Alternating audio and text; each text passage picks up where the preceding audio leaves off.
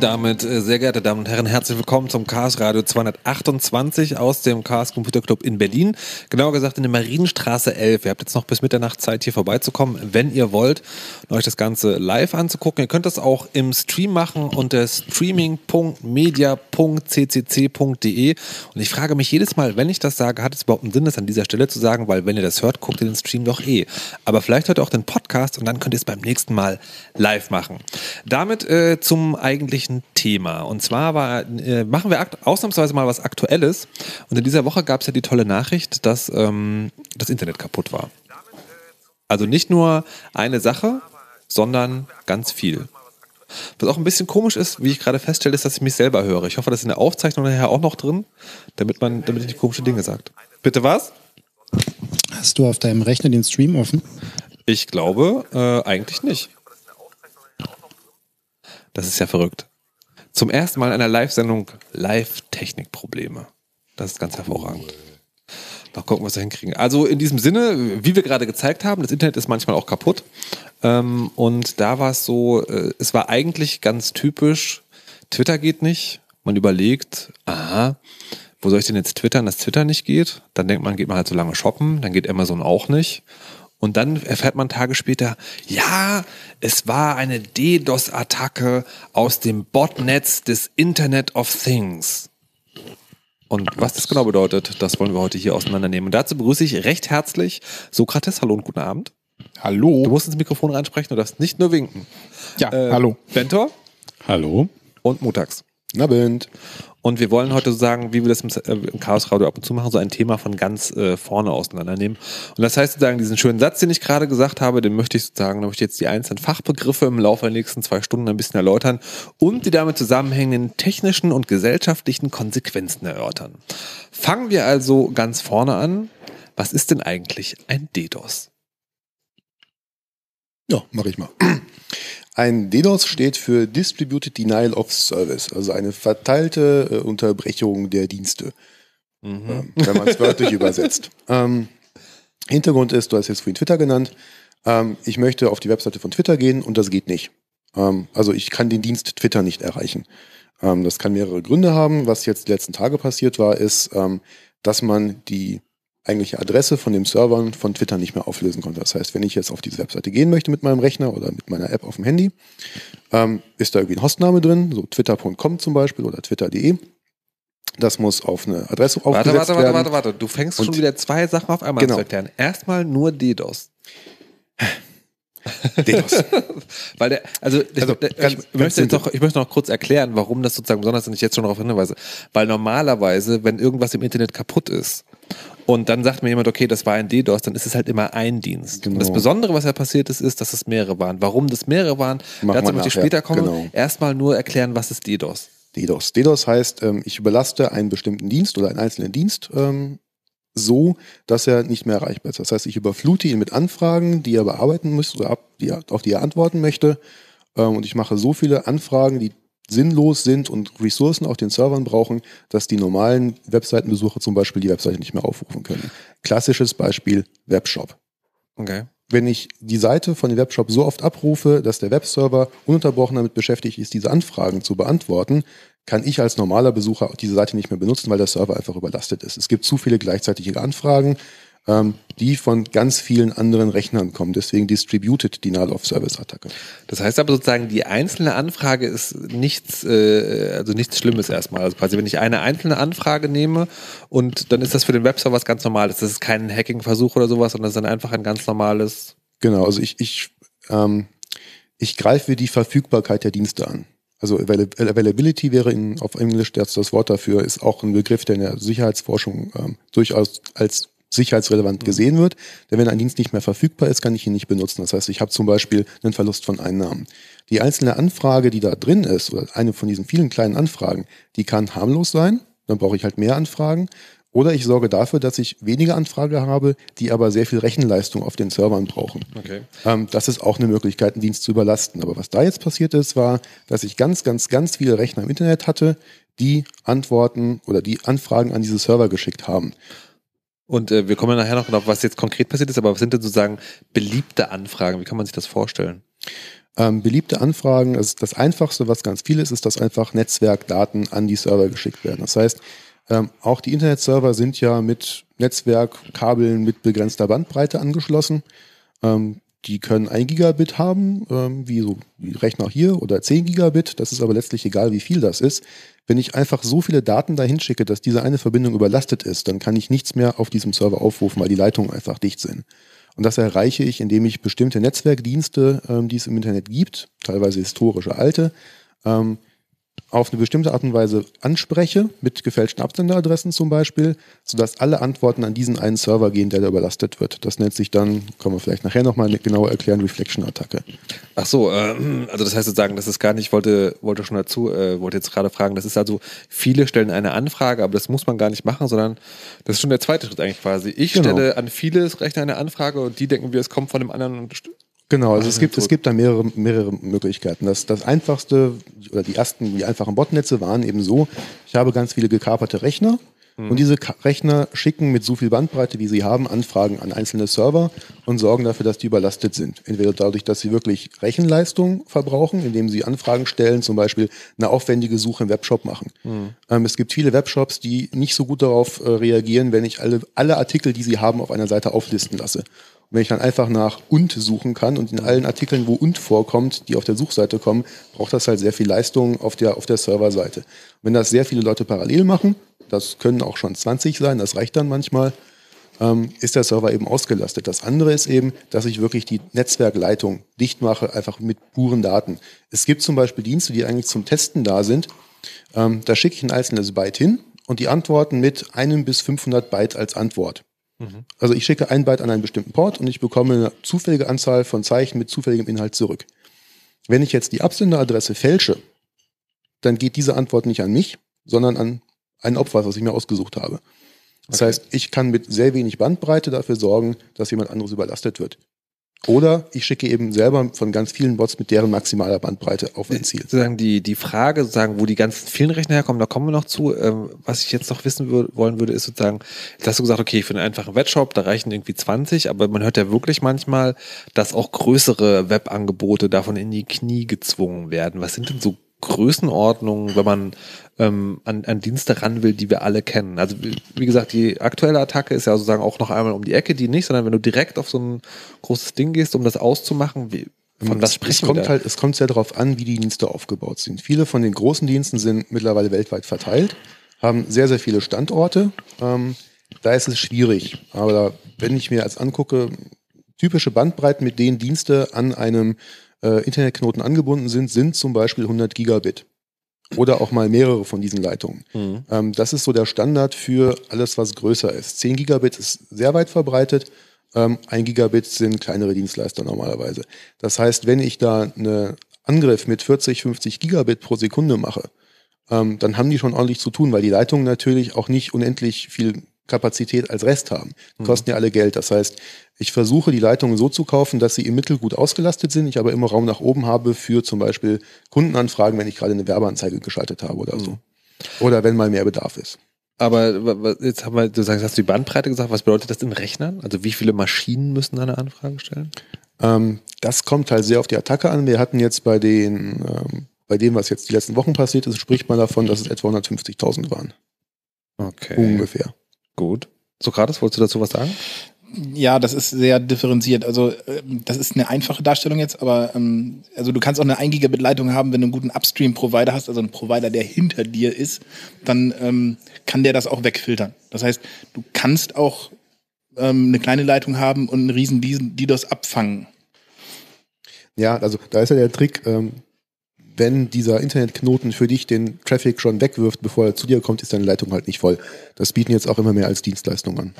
Also weil sozusagen, weil ein das sozusagen schon so, äh, wie soll man das sagen, sozusagen zum normalen Handwerkszeug ja. des Netzblockierens, ja. dass man, okay. Also es, es gibt da ganz viele verschiedene Varianten, wo das benutzt wird. Ähm, klassisch sind Online-Gamer, die ihre Gegner eben aus dem Netz rauswerfen, die sitzen halt irgendwie zu Hause und wenn ich dann ganz viele Daten auf diese arme DSL-Leitung schicke, dann ist der halt offline und aus dem Spiel. Das sind meistens kurze Attacken, fünf bis zehn Minuten. Es gibt dann auch Attacken, die laufen so ab, dass man mal so eine halbe Stunde einen Webshop zum Beispiel außer Betrieb setzt.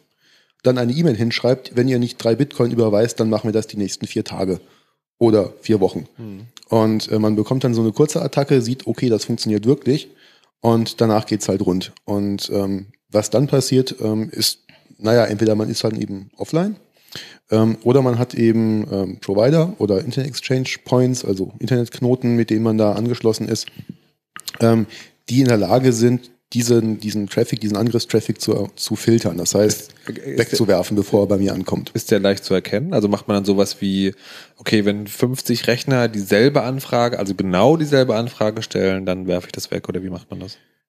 Wozu? Das ist sehr kompliziert. Es gibt äh, da in, in den Paketen, die da kommen, gibt es äh, also DNS-Anfragen zum Beispiel, wo du dann merkst, okay, der kommt jetzt von mit, mit dem ähm, Identifier oder irgendwie sowas. Das ist sehr komplex.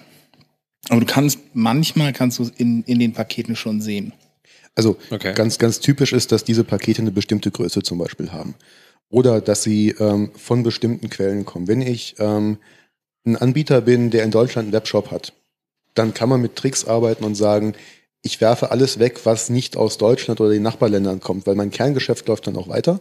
Mhm. Das heißt, die Kunden, die hier sind, ähm, erreichen mich noch aber jemand, der jetzt in Hongkong ist oder in China oder in den USA, wird meinen Server nicht mehr erreichen. Aber damit filtere ich dann eben sehr, sehr viele von diesen Angriffen weg, weil die Server oder die angreifenden Rechner natürlich weltweit verteilt sitzen. Ist nicht so schlimm. Ähm, okay, Te Techniklösungen gibt es dafür. Die, was man als Bild ja irgendwie äh, gut gut verwenden kann für DDoS ist ja äh, Sitzblockade. Weil im Prinzip kann man ja sagen, okay, das ist einfach zu sagen, da ist viel von etwas, was alleine nicht gefährlich ist und das führt dann dazu, dass man irgendwo nicht mehr hinkommt. Und das ist ja sozusagen eine Sitzblockade eigentlich. Und es war ja auch mal eine Weile, wo das wirklich so benutzt wurde auch. Also wo dazu aufgerufen wurde, Leute, ähm, also da war sozusagen eine, wir kommen gleich noch zu Botnetzen und dass das alles sozusagen technisch irgendwie gemacht wurde, aber wo halt sagen, wirklich aufgerufen wurde, von, das von Hand zu machen. Also Leute, geht bitte am so und so vielten um die und die Uhrzeit äh, auf die Webseite und ruft die alle auf, weil dann, dann stürzt ihr zusammen. Und wie seht ihr denn jetzt DDoS an sich? Ist das etwas, was tatsächlich auch als äh, sagen wir mal, Mittel des demokratischen Meinungsausdrucks, einer Online-Demonstration sozusagen weiterhin machbar bleiben sollte? Oder ist es gut, wenn man dafür einfach sagt, okay, das ist ein technisches Problem oder ein technischer Missbrauch und wir wollen es eigentlich abschaffen und deswegen sozusagen technische Lösungen draufwerfen, Bentor? Naja, also der Fakt ist halt, dass ähm, das war vielleicht mal vor fünf bis zehn Jahren eventuell ein legitimes Mittel, aber dass äh, die, die DDoS-Attacken, die heutzutage noch passieren, halt zu, weiß ich nicht, 99 Prozent halt tatsächlich automatisiert von Einzelpersonen gesteuert sind, ähm, sagt für mich eigentlich, dass wir an der Stelle an, ansetzen sollten und versuchen, da technische Möglichkeiten zu schaffen, das zu unterbinden. Aber also das heißt sozusagen, wenn ich das ein bisschen interpretiere, was du gesagt hast, ist, du würdest sagen, also das wäre als demokratische Meinungsäußerung okay, solange es von Hand gemacht wird? Würde ich so sagen, ja. Du hast, da, du hast halt eine, eine Reihe von Problemen, die da reinkommen. Das eine ist, ähm, du weißt nicht, welche Dienste du eventuell noch mit abschießt, ähm, weil es ist nicht so, dass auf einem Server nur ein Dienst ist. Ähm, gerade wenn das was Kleineres ist, kann da alles Mögliche drauf sein und die leiden dann wirklich drunter. Das andere ist, und das halte ich für ein bisschen gefährlicher sogar noch, durch die Notwendigkeit, sich gegen diese ganzen DDoS-Attacken zu verteidigen, ähm, kommen jetzt im Internet ganz viele Dienstleister aus dem Boden, ähm, auch an den Internet Exchange Points zum Beispiel, die da Filterlösungen für anbieten. Das heißt, ähm, wir bauen da gerade eine Infrastruktur auf, die Traffic filtern kann nach beliebigen Kriterien, weil die Kriterien weiß man vorher nicht, deswegen muss man diese Filter sehr, sehr weit fassen. Also du, du meinst sozusagen, und dann hast du Angst, dass es eine Überwachung wird? Na, keine Überwachung, aber es kann zum Beispiel heißen, dass äh, übermorgen die ähm, ja, Unterhaltungsindustrie feststellt, ähm, wir haben jetzt hier so bestimmte Webseiten, die unserer Meinung nach illegale Dinge vertreiben. Wir hätten jetzt gerne mal blockiert, dass die nichts mehr auf dem Markt machen können im Internet. Und so, dann kann man nicht mehr argumentieren, wir haben da keine Infrastruktur das, für. Das deutsche Kabelfernsehen sagt, also Netflix ist ja eigentlich auch so eine Art DDoS-Attacke. Ja, nicht Netflix, aber ähm, es gibt halt ja in Deutschland vielleicht nicht irgendwie die Genehmigung für bestimmte äh, Filme oder Videos, dass die jetzt schon freigegeben sind, äh, ähnlich wie die Regionalcodes damals bei der DVD. Mhm ähm, dann sorgen wir jetzt mal dafür, dass man die englischen Originalserien hier auf gar keinen Fall gucken kann, weil da gibt es keine Verträge für, beziehungsweise wir haben den Exklusivvertrag. Okay. Also müssen wir dafür sorgen, dass man die NBC-Seite nicht mehr aufrufen kann. Äh, so hattest du als gerade was dazu sagen? Ja, ähm, der größere Punkt ist, dass wir dann wieder so eine blöde Oettinger-Debatte kriegen mit, äh, ja, wir müssen irgendwie äh, die Autobahn separieren irgendwie für bestimmte Dienste. Mhm. Und das ist halt ein falscher Weg. Von daher. Aber wie ist denn dann der richtige? Also, weil ihr, ihr sagt ja einerseits, sagt ihr sozusagen, wir wollen schon, dass DDoS technisch unterbunden wird. Andererseits äh, ist aber auch das gerade die Gefahr. Jetzt bin ich durcheinander. Okay, da gibt's halt verschiedene Wege. Einerseits kann man halt, wo wir noch gleich zukommen werden, äh, verhindern, dass äh, sogenannte Amplification Attacks halt äh, funktionieren, indem man die Software so sauber schreibt, dass zum Beispiel nicht einer mal hingehen kann und nur noch ein Byte an einen Dienst schicken, der dann, weiß ich nicht, 500 Bytes an einen anderen Dienst schickt. Da kann man mit äh, äh, ja, so Software-Design äh, Herangehensweisen ähm, Okay, kann man das also ist, ist das, ich, ich, ich will es jetzt nicht im Detail sozusagen ausgeweitet haben, aber ist das so ein Ding, wo ihr sagt, ähm, das ist theoretisch möglich, indem man sauber oder sauberer als bis jetzt äh, sozusagen arbeitet und dann würde, könnte das eigentlich nicht mehr passieren? Genau. Okay. Aber es ist ja auch so, dass ähm, dieser DDoS passiert ja durch defekte Hardware meistens. Weil du die also wenigsten. Software auf Hardware. Ja, genau, Software auf Hardware. Und ähm, ich denke, dass wir da ansetzen sollten. Also, dass wir einfach versuchen sollten, ähm, saubere Hardware zu haben. Okay, also sagen, es geht nicht so sehr darum, eine, eine, eine DDoS-Attacke an dem Punkt zu erkennen, wo sie ankommen kann. Ihr seid also nicht, nicht Fans davon, dort irgendwie Schutzmechanismen einzurichten, weil die immer auch in der Filterung en, en, enden Ja, können, genau. sondern eher das grundsätzliche Problem zu klären. Genau. Okay, dann müssen wir uns jetzt natürlich dem grundsätzlichen Problem Ja. anwenden und sagen, äh, gucken, woher die kommen. Jetzt fehlt schon der, der Begriff Botnets. Ähm, Nochmal für Leute, die nicht wissen, was das ist. Was ist das? Ein, ein sogenanntes Botnetz, was da passiert? Ein Botnetz ist ein, ähm, ein Netzwerk, also ein, ein Zusammenschluss von äh, Einzelgeräten, die äh, einfach Befehle ausführen und diese dann meist bös bösartig sind. Ähm, meistens sind das irgendwelche Computer, ähm, Handys, was weiß ich, ähm, IoT-Devices, äh, die ähm, einen Virus oder, einen, oder irgendwas drauf haben, Malware, die ähm, für eine gewisse Gruppe von Menschen äh, irgendwelche Kommandos ausführt, also irgendwelche Datenpakete rausschmeißt oder so. Okay, also sehr- Und damit passiert dann so ein DDoS. Simpelster Fall, ähm, die ganze Spam, die wir sehen, kommt von aus Botnetzen häufig. Das heißt, ich habe irgendwelche Rechner, das ist jetzt irgendwie das, das Notebook, was vor mir hier liegt oder ähm, auf dem Schreibtisch steht, der Rechner.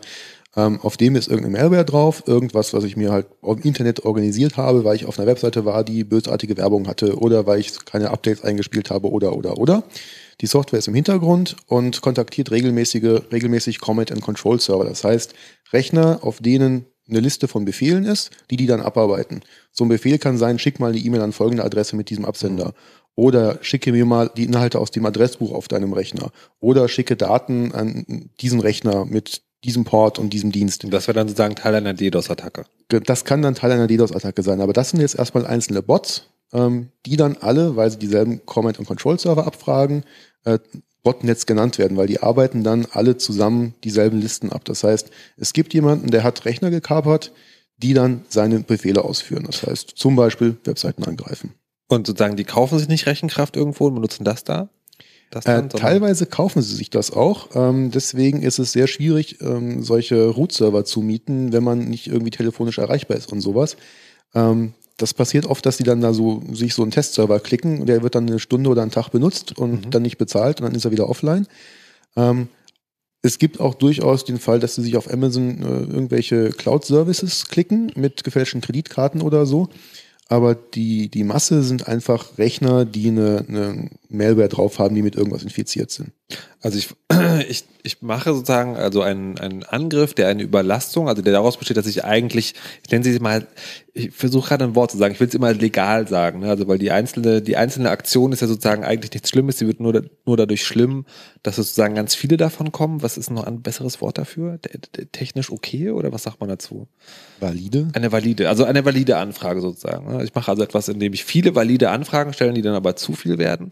Und das passiert, ähm, indem ich, äh, indem ich also, indem verschiedene Rechner gekapert werden und zwar so viel, dass die dann so viel Traffic verursachen, dass da noch eine dicke Leitung voll sein kann. Soweit richtig zusammengefasst? Soweit richtig. Ähm, mit der Erweiterung noch, ähm, es gibt eben Angriffe, die für eine Verstärkung von diesem Traffic noch sorgen. Das heißt, der einzelne Rechner macht gar nicht so viel und sorgt aber dafür, dass andere Server dann ganz viele Daten dahin schicken. Das ist das, was du vorhin erzählt hast, sozusagen mit dieses der, der Verstärkung, Der, der genau. gekaperte Rechner macht nicht direkt die valide Anfrage, sondern Genau. stellt eine valide Anfrage mit gefälschter Adresse Genau. und dann die Antwort davon geht an den eigentlichen Angriffspunkt. Richtig, und deswegen ist es unheimlich schwer, die Quelle davon auszumachen, weil es sieht natürlich so aus, als würde sie von, von dem Opfer kommen, die Anfrage, die eigentliche. Ähm, deswegen ist dann Filtern auch manchmal ein bisschen doof, weil dann das Opfer selber nicht mehr ins Internet kommt ähm, oder Dienste nicht mehr aufrufen kann. Und da ist das Problem eben, dass es noch oft möglich ist, die Absenderadresse zu fälschen. Und da müssten im Prinzip die Provider alle ansetzen und müssten dafür sorgen, dass man aus ihren Netzen nicht mehr mit falschen Absenderadressen schicken kann. Das versuchen wir aber so in der RIPE-Community zum Beispiel äh, und bei der IETF äh, schon seit Jahren durchzudrücken, dass da mal ein bisschen mehr Leute ihre Netze besser im Griff Es gibt haben. eine ganze Chaos-Radio-Folge, die erklären, was Genau. ein RAP-Komitee und IETF ist. Ich weiß die Nummer Deswegen gerade nicht. ich das. Die wird in den Shownotes stehen, aber da ist montags auch zu Gast gewesen, könnt ihr es genau nachhören. Es sind, kurz gesagt, die Komitees, die dafür sorgen, dass es hinterher die Standards bekommt, die dazu führen könnten, dass es funktioniert. Genau. Sokrates hat gerade ganz schwer eingeatmet und gesagt, ah, mh, also Absender kontrollieren, das ist ja, oder was möchtest du dazu BCP sagen? 38, wer es googeln möchte oder für die Shownotes.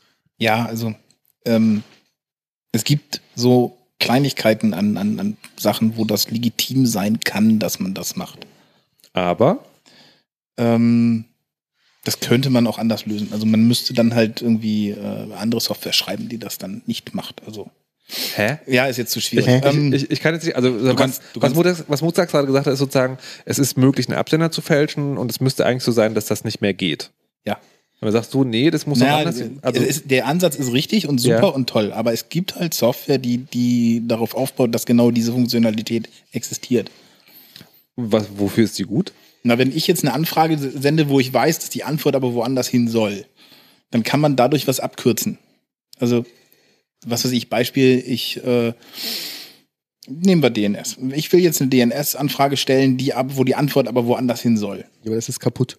Ja, ich weiß, aber, es, Aber äh, ich, ich wollte gerade, ich wollte gerade fragen, sagen, das ist was, das klingt so wie, wir machen das, weil es geht, aber eigentlich war es nie so gedacht. ja, das ist genauso wie mit Mail. Mail funktioniert genauso, also in diesem Ding, ja. Also äh, können wir sozusagen das abkürzen und sagen, das ist was, wo das technisch sozusagen eine, eine offensichtliche Lösung ist, aber wo sich Leute drüber streiten, ob es eine gute Idee ist, weil das System so wie es ist, läuft gerade auch so gut? Ja. Okay. okay, ist das was, wofür wir mal ein eigenes Chaosradio machen sollen? Man kann Ob an der Stelle vielleicht ganz Eins. kurz sagen, ja, das Internet ist eigentlich Best Effort. Das Internet ist eigentlich ähm, entstanden aus einem Netzwerk von Computern, die mal versuchsweise miteinander geredet haben. Ja. Und daraus sind, sind noch viele von diesen Protokollen hervorgegangen. Irgendwie, wir versuchen mal miteinander zu reden. Wir haben uns noch nicht darüber Gedanken gemacht, äh, wie man zum Beispiel irgendwie sich anschaut, äh, dass derjenige, der, der vorgibt, dieser Absender zu sein, auch wirklich dieser Absender ist. Das, äh, ähm, das beißt uns jetzt natürlich äh, äh, in den eigenen Hintern, weil wir ähm, ein Problem haben mit Spam zum Beispiel. Da stehen irgendwelche Fantasie-Absenderadressen drin und jeder hat schon mal so eine E-Mail gesehen. Ähm, das liegt daran, dass eine E-Mail nicht vorgesehen ist, äh, designmäßig nicht vorgesehen ist, dass man äh, sagen muss, also wirklich korrekt angeben Ja. muss, wo es herkommt. Ja, das ist, dass ich, dass da die meine E-Mail-Adresse drin steht, sorgt nur dafür, dass derjenige, der diese E-Mail bekommen hat, mir auch antworten kann. Also eigentlich wurde halt geda- gedacht, es ist in meinem eigenen Interesse, dass ich meine E-Mail-Adresse nicht fälsche. Aber ja. Ich, ich wollte gerade sagen, also das Internet ist so gebaut worden, dass man gedacht hat, da will ja niemand was Böses. genau. So alle Ja, und man hilft sich. Und man hilft sich auch. Und jetzt sozusagen viele Jahre später denkt man so, also, also im Prinzip wäre das eine schöne Idee, aber wir wissen jetzt auch, wenn man es richtig macht. Jetzt würde man eigentlich das Ganze nochmal von vorn bauen wollen. Das funktioniert anscheinend auch nicht. Mit also ja, aber, aber man, würde ja, es, man würde es eigentlich gerne machen. würde man eigentlich gerne machen. Okay. Es, es gibt da einen bösen Spruch zu, dass das heute nicht mehr funktionieren würde, weil das Internet, wie wir es kennen, wurde von drei bis fünf Leuten sich ausgedacht, so Ja. am Anfang. Und jetzt sind das alles Komitees. ähm, Ja, ja. okay. Designed by Committee. Genau, und deswegen, deswegen hat man eben, also es gibt Leute, die sagen, das, was jetzt so an neuen Protokollen spezifiziert wird, ist alles so komplex, weil da so viele Leute mitreden, dass das eigentlich auch alles kaputt ist. Gut, also wir halten mal fest. Es gibt DDoS-Attacken, valide Anfragen, die so viel sind, dass sie Dinge kaputt machen können, die aus Botnetzen gekommen, was eine Ansammlung von gekaperten Maschinen ist. Und das Internet ist so gestaltet, dass das sozusagen, dass das überhaupt funktioniert, ist darin begründet, wie das Internet gewachsen ist, aber besser machen können wir es auch nicht so genau. Dann kommen wir gleich zu der Frage, okay, jetzt wissen wir also, warum ich einen einzelnen Service abschießen kann. Aber es war ja sozusagen bei der Attacke, über die wir heute reden, so, da sind gleich mehrere in die Knie gegangen. Und warum das so ist, klären wir nach der Musik. Und die kommt von ADMB, heißt Master of the Sun und ist Teil des Chip-Hop, nee, ich schlag's nach und sag's euch nach der Musik.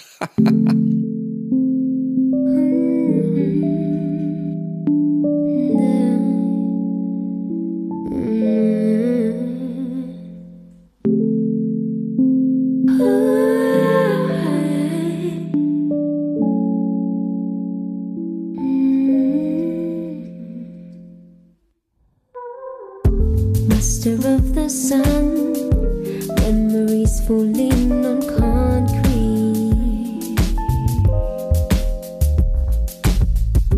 Leaving no behind, now you swear to be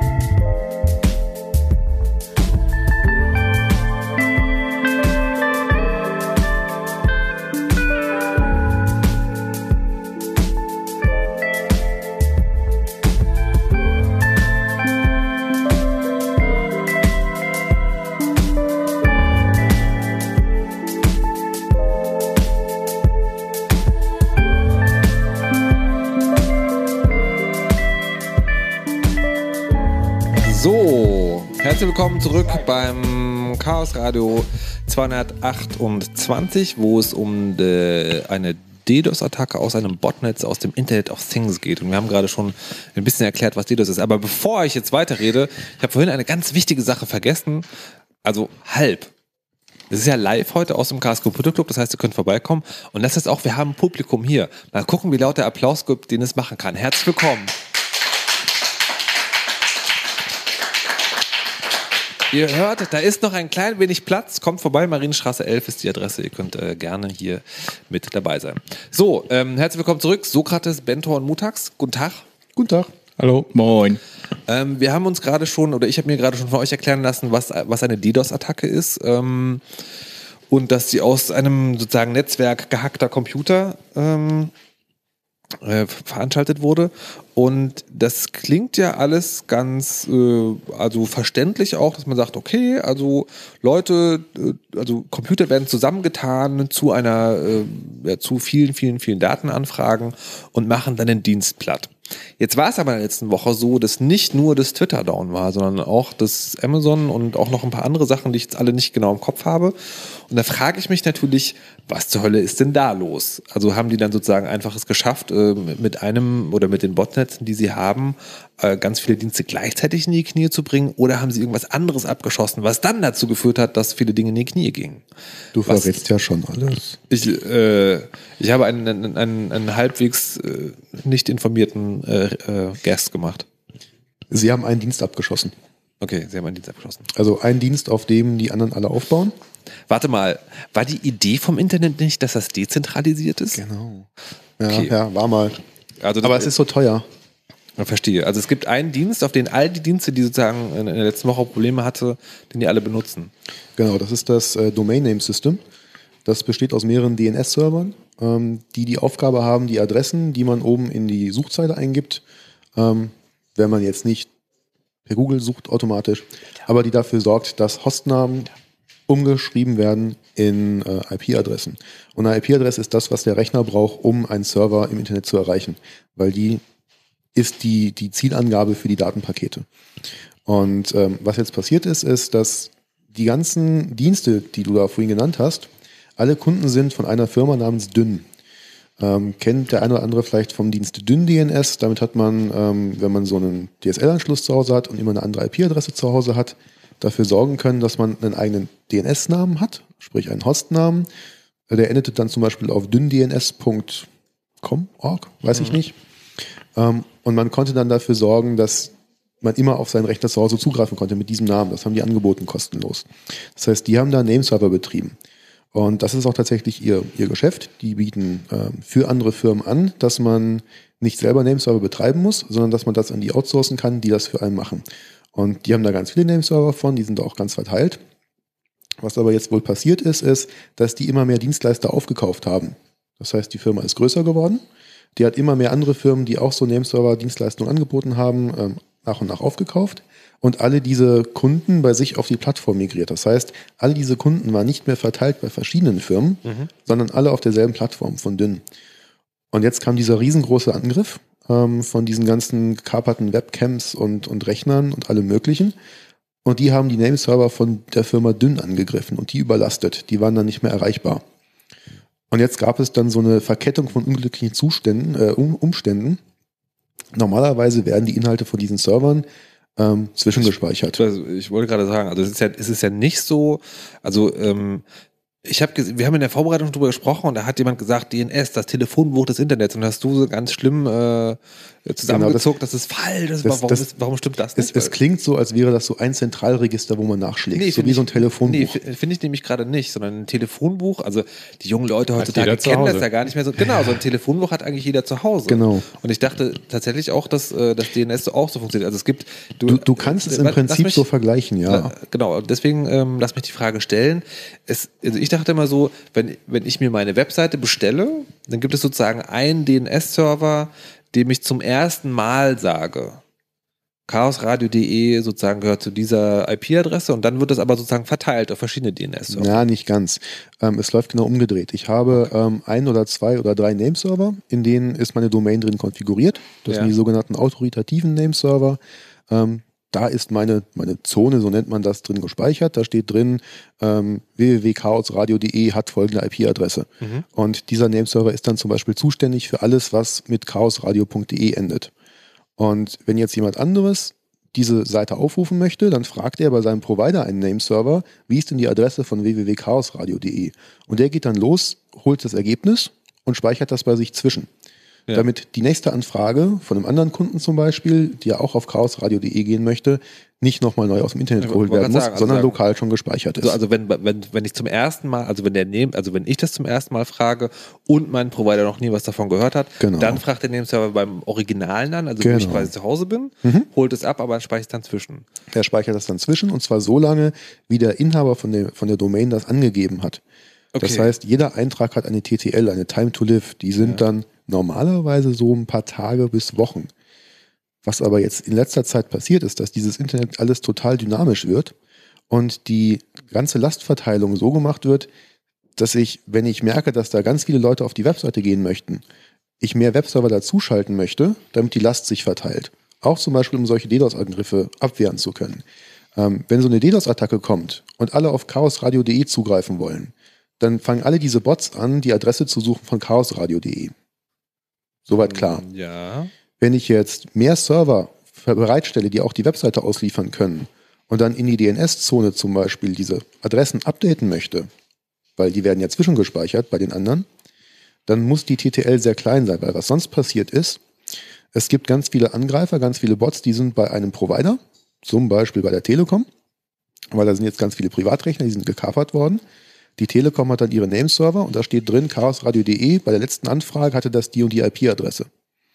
Jetzt wollen wir aber dafür sorgen, dass die Angriffe ins Leere laufen und ändern die IP-Adresse auf unserem Nameserver für chaosradio.de.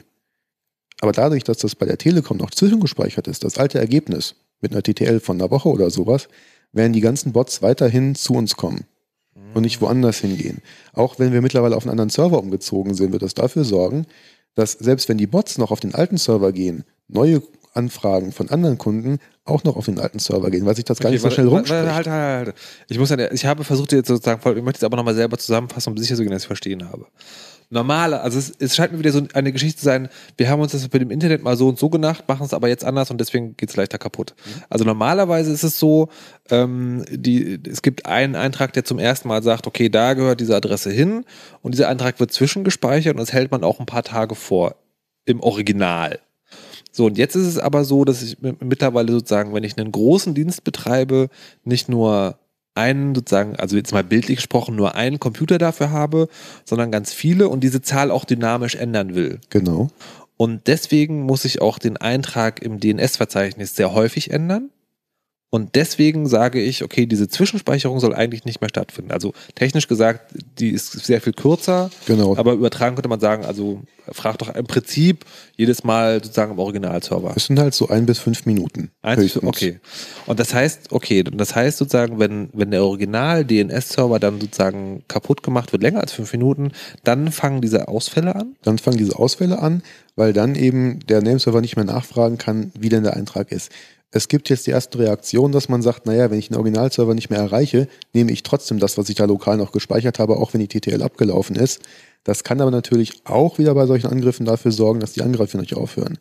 Aber das ist eine, ist eine lange Diskussion, die auch sehr, sehr in die Details geht. Aber im Grunde gibt es eben drei Faktoren, die dazu beigetragen haben. A, die Firma Dünn hat zu viele Kunden auf zu wenige Server gelegt, also auf zu wenige Nameserver. Das heißt, wenn da plötzlich Hunderttausende von Domains auf einer Serverfarm sind, ähm, dann sorgt das eben dafür, dass alle Angriffe gegen diese Kunden auf einer Serverfarm landen oder auf einer, Okay. auf einer Infrastruktur. Was, was ich mich jetzt frage ist, äh, ich habe ja tatsächlich mal Informatik studiert. Ich habe davon nicht viel behalten, aber eine Sache ist, wenn es einen Dienst gibt, von dem ich will, dass er zuverlässig funktioniert, dann verpacke ich ihn auf mehrere sozusagen. Genau, das, so. das passiert auch eigentlich. Und Aber? Das war ja auch vorher der Fall. Aber dadurch, dass eben die Firma Dünn ähm, sehr, sehr viele Kunden zusammengeführt hat, ähm, sind die alle auf einer Infrastruktur. Und man kann sich das so vorstellen, wenn ich da ganz, ganz viele Kunden habe, dann verteilen sich die Lastspitzen dieser ganzen Kunden über alle Server. Das heißt, ich brauche am Ende gar nicht mehr so viele Server für alle Kunden wie vorher. Weil es sei denn, jemand macht Unfug. Genau, es sei denn, jemand macht Unfug und greift auf alle diese Kunden gleichzeitig zu. Und dann kommt es eben zu dieser Überlastung. Das heißt, die haben im Prinzip diese, diese drei Fehler gemacht. A, diese sehr kurzen TTLs sorgen dafür, dass es sehr viele Anfragen gibt. B, sie haben im Vergleich relativ wenige Server noch ähm, für viele Kunden. Ähm, und C habe ich vergessen. Okay. Aber äh, also kann man es dann auch grob zusammenfassen, dass man sagt, ähm, da ist sozusagen wieder versucht worden, Geld zu sparen und zwar in der falschen Ecke? Im, im Prinzip ja. Die Frage ist halt, ob es wirtschaftlich wirklich vertretbar ist, wenn man so viele Server unnötig da im, im DNS drin hat, ähm, die man eigentlich nicht Nee. braucht. Aber Naja, ich also. im Prinzip hätten sie mehr, hätten sie nicht alle Kunden auf dieselben Farmen losgelassen, dann wäre es wahrscheinlich besser gelaufen. Und, ähm, und sagen, und, äh, ja? Skalierbarkeit hätte einfach nur gereicht. So rein brutal skalieren können. Einfach irgendein automatisiertes Skript, da kommt jetzt was angerollt, okay, wir, wir skalieren jetzt mal. Also mehr Server dazuschalten. Genau, aber, aber, live. aber ähm, ähm, hätte das Problem gelöst, weil ich weiß jetzt nicht Ja. genau, die Größenordnung war ja irgendwie schon, also das Botnet, ihr habt, ihr habt, vorhin haben wir irgendwie so 20 Gigabit Ja, das- gesprochen, das war irgendwie 800 oder so? Nee, da, das war das davor. Aber ähm, ja, Terabit, keine Ahnung, ist kein Problem. Ähm, wenn du diese Skripte hast, dann kannst du mal eben bei Amazon oder bei anderen äh, CDN-Anbietern äh, das Ganze ausrollen.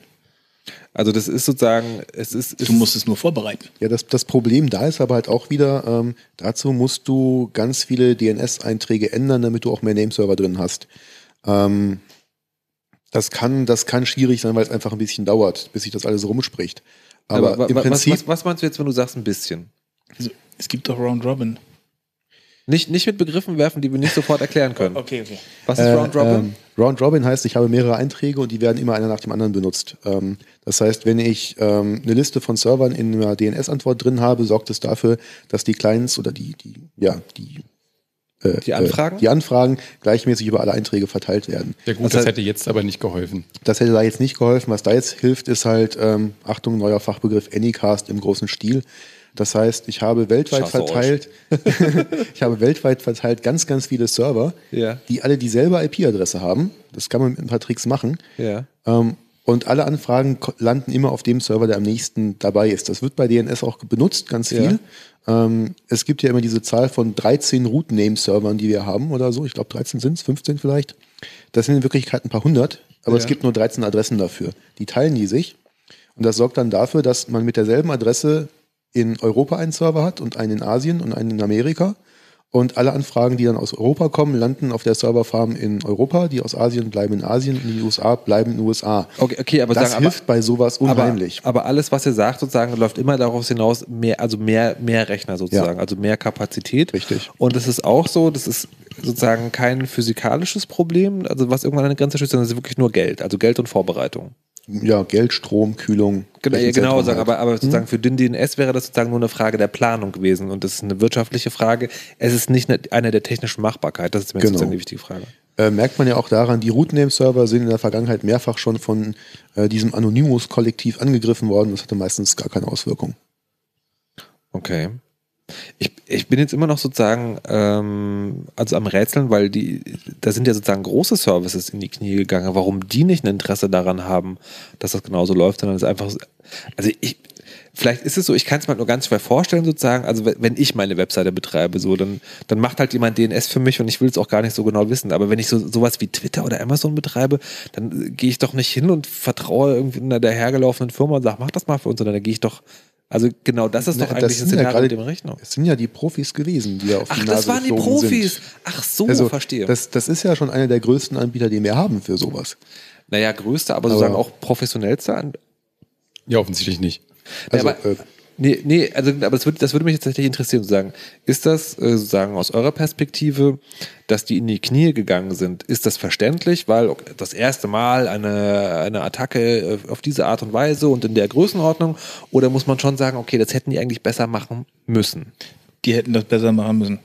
Also wenn ich die Welt regieren würde, dann würde ich ja auch eh verbieten, dass sich diese Monopole bilden können. Ne? Also das ist das also Google zerschlagen. Zum Beispiel. Ja, also das, das Problem an der Stelle ist, das hat ja jetzt diese eine Firma getroffen. Und diese eine Firma konnte halt ungehindert so weit wachsen, wie sie gewachsen ist und hat halt ähm, quasi äh, strukturelle Fehler gemacht in ihrer internen Infrastruktur, die dafür gesorgt haben, dass das Ganze zusammenbrechen konnte. Und äh, wenn du halt dein, dein DNS selbst machst, dann musst du gezielt angegriffen werden, damit das kaputt geht. Ja, ähm, und da konnte man, hatte man einfach so diesen schönen Shotgun-Effekt, man muss diesen einen Anbieter angreifen, schon ist alles kaputt. Und eigentlich wollte man das äh, ursprünglich mal verhindern, als man das Internet designt hat. Deshalb kann man ja auch, deshalb kann ja jeder auch sein DNS selber machen. Deshalb gibt's ja da diese Infrastruktur, wo du einfach nur sagst, okay, ich stelle mir hier diesen Server hin und ich mache halt DNS für mich selber. Und ähm, eigentlich ist es vorgesehen, dass das jeder für sich selber machen kann und dass wenn ein Punkt, ein, ein Knotenpunkt sozusagen ausfällt, funktioniert der Rest weiter. Es, es ist halt eigentlich ein super verteiltes System. Das ist eine wunderbare Baumstruktur, wo jeder nur für seinen, für seinen eigenen Teil zuständig ist. Für ihn als Beispiel chaosradio.de kann man wunderbar auf einen Rechner auslagern. Wenn der ausfällt, ist wirklich nur alles unterhalb von chaosradio.de weg. Okay. Und sonst nichts. Äh, Aber alles, was wir jetzt geredet haben, ist so, hört sich so an, so, also im Prinzip müsste das alles nicht passieren, wenn man es richtig machen würde. So, Genau. Genau. So würde ich die Sendung in einem Satz jetzt zusammenfassen bis jetzt. Ja, das ist ja im Internet immer so. Ähm, dass Das ist der Bildungsauftrag alles, des genau. CCC. Und bitte immer alles richtig machen. Alles klar. Ähm, ich glaube, was halt, was halt passiert ist, es hat niemand damit gerechnet, dass es eine, eine Attacke in diesem Ausmaß gibt. Ähm, die haben sich im Prinzip nur auf das, was sie bisher kannten, verlassen und ähm, das war halt einfach überraschend. Also die war, das war schon sozusagen was Neues. Also eine neue Qualität der Attacken. Oh mein Gott. Nein, aber sozusagen, war das, war das schon sozusagen außergewöhnlich viel? Nach dem, was ich gelesen habe, kam es halt von wirklich sehr, sehr vielen, ähm, vielen Amplifiern. Das heißt, ähm, es gab da so Zahlen 150.000 bis 200.000 verschiedene Quellen, ähm, die da angegriffen haben. Also jetzt von diesen Reflection-Attacken, das war vorhin versucht hatten zu Die, die, erklären. die die Reflect haben, die, die die Reflection-Attacken ausgelöst haben. nee, die, die, Nee. das waren weniger. Also das heißt, okay, also die, die sozusagen, also die Anfragen, die die DDoS sozusagen. Genau. Und gibt es einen Vergleich? Was ist normalerweise eine Größe, eine, eine Anzahl sozusagen, wo man sagt, wow, das ist auch schon ganz schön krass gewesen in der Vergangenheit. Hat da jemand eine Zahl? ähm, Nicht so wirklich. over 9000, keine Ahnung. Bauchgefühle haben wir aber. Was sagt das Bauchgefühl? Disclaimer, Disclosure, okay. Bauchgefühl? Also ähm, Bauchgefühlmäßig ist äh, die Attacke, die wir jetzt hatten, äh, kein Faktor 10 stärker als das, was wir bisher hatten. Also das ist vielleicht irgendwie dreimal stärker als irgendwie die zweitstärkste Attacke oder so. Das ist Okay. mein Bauchgefühl. Also es ist jetzt nicht so, dass wir in ganz anderen Kategorien denken, aber es ist halt, es ist halt erstaunlich viel. Es ist Ja. irgendwie ein Hurricane der Kategorie, weiß ich nicht. Aber es ist Aber es halt ist immer, noch ein Hurricane. Okay.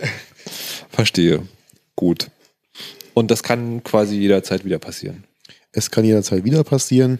Ähm, die Attacke, die wir jetzt hatten, bestand im Prinzip aus zwei verschiedenen Arten von Attacken. Das eine waren ganz normale Bots, äh, gekaperte Rechner und das andere waren eben, das was jetzt auch so durch die Medien geht, äh, diese IoT-Attacke, die Küchengeräte, die uns angreifen. Okay, da, da reden wir auf jeden Fall gleich noch drüber. Die, ähm, äh, was ich mir noch frage, weiß man eigentlich, wer das war?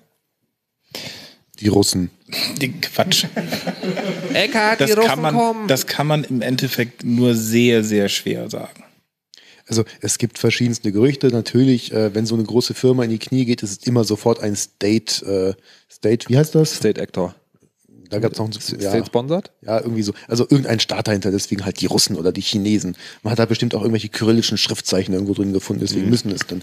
Ähm, weil äh, man kann sich die Blößen nicht geben, dass das irgendwelche Script-Kiddies waren, aber wahrscheinlich waren es Script-Kiddies. Genau. Also es gab halt heute einen Artikel, ähm, wo gemutmaßt wird, dass es wahrscheinlich wirklich nur Script-Kiddies waren, weil ähm, einige von diesen äh, Baukästen, von diesen Botnets-Geschichten, da ist der Quellcode veröffentlicht worden vor ein paar Monaten. Ähm, das heißt, jeder kann sich das jetzt selber nachbauen, die Sicherheitslücken finden und dann eben ne, diese IoT-Geräte da kapern und missbrauchen. Und ähm, es kann sein, dass es schlicht und ergreifend Script-Kiddies waren, die das da mal ausprobiert haben und es hat halt Bumm gemacht. Äh, und ist das, äh, ist das so, dass die, äh, gab es da so Forderungen oder Bekennerschreiben oder was auch immer? nichts bekannt. Ähm, insbesondere war halt, ähm, was halt gegen irgendwie einen Staat äh, oder gegen irgendwas Kommerzielles spricht, ist, dass da Sachen angegriffen worden sind, die einfach nicht kommerziell sind, wo es auch keinerlei kommerzielles Interesse gibt. Ähm, Ja, Moment, mal, hatte nicht Amazon Probleme? Amazon und Twitter hatten Probleme, aber das waren wahrscheinlich einfach Kollateralschäden, weil war halt auf demselben GitHub zum Beispiel. Ähm, klar, ähm, es gibt da Firmen drin, die sind da ausgefallen, aber so die, die Art des Angriffs soll äh, nach amerikanischer Expertenmeinung äh, oder so ähm, nicht unbedingt ich- dafür sprechen. Genau, das war jetzt nicht Cloudflare oder so. Ich weiß nicht, ob Cloudflare DNS macht. Cloudflare macht auch DNS, Cloudflare macht auch ganz viel DDoS Protection. Genau, aber, da, da würden die ganzen Shops Euch, sitzen zum euch Beispiel. ist schon klar, dass ihr jetzt erklären müsst, was Cloudflare ist. Cloudflare ist ein Dienstleister, der dir anbietet, den äh, Content für dich so zu hosten, dass du dir keine Gedanken drum machen musst. Das heißt, ähm, bleiben wir bei Chaos Radio. Chaos Radio hat irgendwie ganz viele Videos ähm, auf mediaccc.de. Und ähm, wenn man jetzt ähm, nicht weiß, wie viele Leute sich das angucken wollen und man nicht irgendwie ganz viele Server selber betreiben möchte, sagt man, na gut, ich lagere das jetzt aus. Cloudflare kriegt eine Kopie von diesen Videos und Cloudflare sorgt dafür, dass immer genug Server im Internet verfügbar sind, die dieses Videos ausliefern, wenn jemand draufklickt. Das heißt, die sorgen dafür, dass das mehr oder weniger Server sind, je nachdem, wie der Bedarf gerade ist. Aber sozusagen die Kosten bei mir nicht explodieren, oder doch? Na, du, du bezahlst halt einen bestimmten Betrag dafür, der auch höher gehen kann, aber du musst halt nicht konstant äh, hunderte von Servern bereithalten. Das machen die für dich. Und dadurch, dass sie das für viele Kunden machen, die auch nicht alle gleichzeitig denselben Bedarf haben, verteilt sich das halt schön für die. Verstehe, verstehe. Ähm, was mich noch interessiert, ist die, äh, es ist ja nicht so, dass die Services ganz weg waren, sondern die haben ja so teilweise funktioniert, so schluckaufmäßig. Woran liegt denn das? Ähm, äh, das kann ganz viele Gründe haben. Das eine ist, ähm, was ich vorhin sagte, wir haben dann so Nameserver, die weltweit verteilt sind mit Anycast. Es kann sein, dass der Angriff dann irgendwie dein, der in deiner Nähe war, gerade nicht äh, betroffen hat. Vielleicht waren sie auch beim Filtern der Angriffe ganz erfolgreich, dass da die Anfragen mal wieder durchkamen. Ähm, es gab zwischendurch ganz abstruse Geschichten. Ähm, es gab wohl ein Plugin für Chrome, mit dem man äh, eine Liste von IP-Adressen und Hostnamen fest im Chrome installieren konnte, damit man kein DNS mehr braucht. Ähm, Was halt auch nur so semi funktioniert. Ähm, aber äh, ja, also Schluck auf, naja, manchmal sind Nee, also, eher frei ich meine, so, also ich konnte sozusagen, ich konnte irgendwie lesen, also bei Twitter zum Beispiel konnte ich lesen, aber keine Bilder posten. Äh, Also wahrscheinlich, ganz- weil das im Hintergrund auf verschiedenen Servern liegt, die verschiedene Adressen haben. Ähm, und die, die, der Endpunkt, die API zum Lesen war halt verfügbar, die normale Webseite. Aber wenn du was hochladen wolltest, wurde das auf andere Server geschoben und die dann nicht aufzulösen waren. Ah, okay. Sowas könnte ich mir also, vorstellen. d- also sagen für den, sag mal, nicht informierten Endanwender ist es nicht so, dass ein Webservice eine Adresse hat, sondern sozusagen die verschiedenen die bestehen aus Dinge, die ich Dutzenden, sozusagen ja. machen kann, können auch verschiedene. Also eine Webseite besteht aus Dutzenden Diensten, die da aufgerufen werden. Ähm, das sind ähm, auch gerade durch diese ganze Werbung und die Ad- Ad- Ad-Netzwerke und die Tracker, VG-Wort und äh, IVZ-Zähler, wie viele Leute aufrufen, kann es dir passieren, dass du da 200 Requests hast, wenn du eine Startseite von irgendeiner Zeitung aufrufst oder so.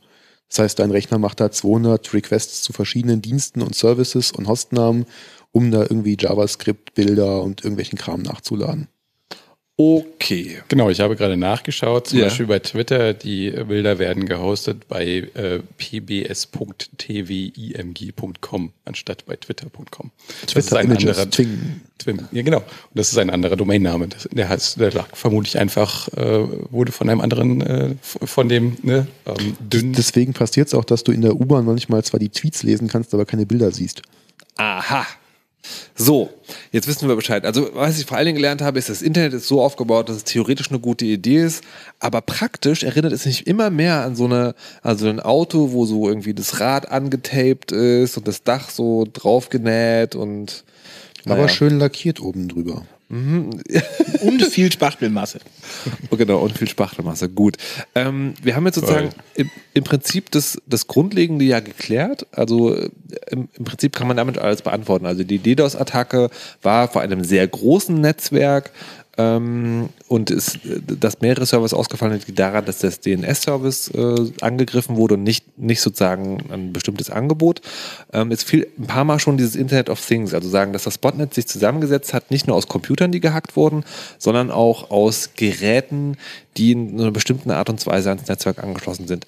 Was damit genau ähm, auf sich hat, klären wir gleich. Jetzt hören wir erstmal von Indicize Her. Und dann sind wir gleich wieder da beim Chaos Radio 228.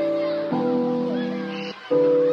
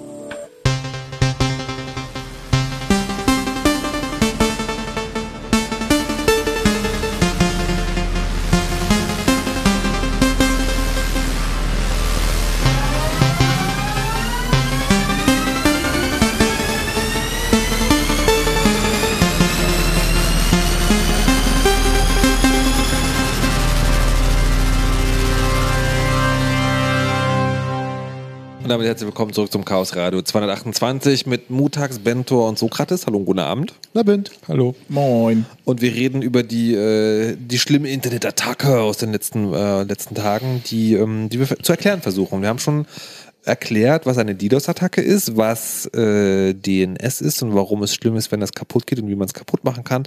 Und wir haben auch schon geklärt, dass zu einer DDoS-Attacke ein Botnetz gebraucht wird. Und jetzt möchten wir uns mal genauer damit beschäftigen, äh, aus was dieses Botnetz eigentlich besteht. Also ihr habt schon gesagt, gekaperte Computer und wir kommen gleich auf Internet of Things zu sprechen, aber Bentor wollte vorher noch was zu den gekaperten Computern sagen, wenn ich es richtig gehört hatte. Achso, ja, da habe ich mir gerade auch schon äh, wieder anhören müssen, dass dieser Vergleich ja auch ein bisschen politisch unkorrekt ist. Ähm, aber diese gekaperten Computer, ähm, also viele von den Hörern zu Hause werden äh, werden eigentlich ähm, da nicht schuldig sein ähm, in, in der Teilnahme von diesen in diesen äh, DDoS-Attacken, sondern vielleicht eher äh, eure Eltern zum Beispiel. Ähm, eure Eltern, die vielleicht in ihrem Browser keinen Adblocker haben oder so, wo dann irgendwo ein, ein großes Banner blinkt, irgendwie, sie haben ein Virus auf ihrem Rechner und dann klicken die da vielleicht drauf und dann werden sie in irgendeine einfache Installationsanleitung geleitet, um sich irgendwas zu installieren, was dann eventuell dafür sorgt, dass der Rechner fernsteuerbar wird. Das, das ist das, was im Dezember immer weniger wird. Ne? Ein jeder zog in das Land, wo er geboren wurde und fixte die Computer der Eltern. genau. Aber ich kann verstehen sozusagen, warum, warum du jetzt Angst hast, dass es politisch unkorrekt genannt wird, weil, also, ne, über die Wortwahl, wir sprechen auch noch heute, wo du hast ja gesagt, ne, schuldig sind am Botnetz teilzuhaben. Und das ist ja schon Victim Blaming, ne? Also sagen, deine, deine Maschine ist gekapert worden, du bist also schuld und Eltern ist halt auch so. Äh, ich habe neulich auch so einen Tweet gesehen, wo jemand gesagt hat, ja, irgendwie äh, meine, ne, also weil jetzt auch so irgendwie die, die Mutter, die es nicht kann oder sowas, dann hat immer jemand gesagt, ja, meine Mutter hat gerade irgendwie sich voller Begeisterung, keine Ahnung, was auch immer, irgend so ein Videoding installiert und äh, Telef Video telefoniert jetzt mit ihren Enkeln. Ähm, aber sozusagen, es gibt halt einfach es gibt halt Menschen, die sich für Technik interessieren, also die sie nicht nur benutzen, sondern auch das dahinterliegen. Und es gibt halt Menschen, die sagen, ja, das ist schön, dass das Ding bunt ist und Internet macht, aber mehr will ich darüber auch nicht wissen. Und das Problem ist, dass es angreifbar ist. Ähm, also, Ich finde das auch eigentlich völlig legitim, dass Leute diesen Kram einfach nur benutzen können wollen. Ich meine, wenn ich einen Führerschein mache und Auto fahre, dann äh, möchte ich auch nicht irgendwie den Motor neu einstellen können müssen Das- und so. Ne? Aber dann hast du einen Führerschein. Es gibt ja einen Computerführerschein, aber ich Ja, glaube, ist da aber lernt man nicht halt nee, aber ich, aber ich, ich glaube tatsächlich nicht, dass der Führerschein das richtige, der richtige Vergleich ist, sondern der Ich richtige. meinte Autofahren. Der richtige, nee, der richtige, nee, der, nee, was ich meine ist, wenn du Auto fährst, ist der Vergleich zum Computerding nicht, dass du einen Führerschein hast, sondern der Vergleich ist, dein Auto hat TÜV.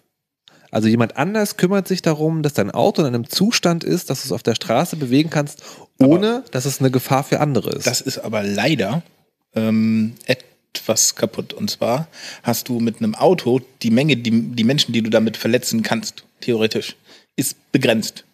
Also stark begrenzt. Ja? Gehen wir mal von 2000 oder so Naja, aus. also die- mit einem Computer kannst du viel mehr machen. jeder Vergleich hinkt und natürlich Sorry. sozusagen hat, eine Einzel hat ein einzelner Computer auch nur eine bestimmte Macht. Das Schlimme ist sozusagen ja, dass, äh, Opti dass man sozusagen aus vielen Computern im Gegensatz zu vielen Autos, die sich nicht zu einem Optimus Prime transformieren, sondern sagen einfach einzelne Autos bleiben. Ähm, so. Und Aber- sind vielleicht auch übers Internet bald fernsteuerbar. was für eine großartige Idee. Was kann da nur schief gehen? Lass uns das Auto ans Internet Das war eine anschließen. großartige Überleitung, meinst du? Ähm, genau, wir wollen jetzt über das Internet of Things reden, was äh, also in den Schlagzeilen war aufgrund dieser Attacke. Und bevor wir das machen, wollten wir eigentlich noch eine Zuschauerfrage beantworten. Fällt mir jetzt gerade auf. Genau. Es gibt eine Zuschauerfrage. Bitte stellen Sie die Zuschauerfrage. Jetzt, jetzt ist das Mikrofon wieder weggenommen worden. Was ist denn da nur los?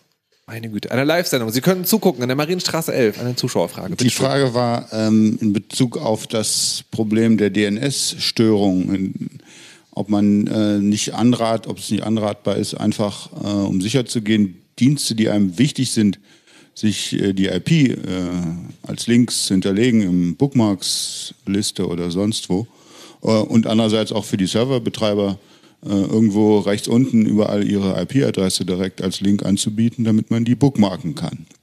Dann gäbe es das DNS-Problem ja in dem Moment dann nicht oder Also, in den Fällen nicht. Äh, also mal abgesehen davon, dass das sozusagen eine technische Lösung ist, die, glaube ich, daran scheitert, dass das Konzept IP-Adresse auch erstmal vermittelt werden muss. Also sagen, für die Leute, die sich halt genau nicht für die Technik interessieren wollen.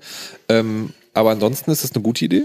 Äh, es wird in der Praxis nicht funktionieren aus mehreren Gründen. Das eine ist, ähm, eine IP-Adresse, ohne dass der Hostname vom äh, Webbrowser angefragt wird, geht nicht, weil ähm, der dazu gebraucht wird. Das heißt, man müsste die dann nochmal irgendwo anders reinfriemeln. Ähm, aber wenn man das, auch wenn man das hinbekommt, ähm, ist das ja so, dass die Angreifer den Server überlasten. Also in einem Fall, wo ich dann nicht das DNS-System angreife, sondern die Server funktioniert es nicht. Das ist das eine. Das andere ist, diese IP-Adressen von den Diensten ändern sich so schnell und sind auch für jeden, je nachdem, wo, wo man es aufruft, andere, dass äh, diese Liste innerhalb von wenigen Minuten veraltet ist. Äh, als Beispiel zum Beispiel Google.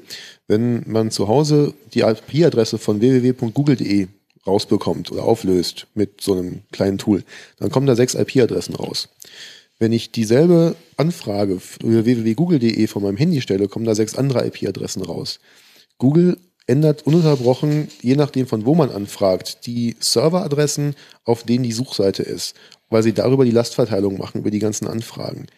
Das kann aber sein, dass morgen unter denselben IP-Adressen YouTube zu erreichen ist und nicht mehr die Google-Startseite.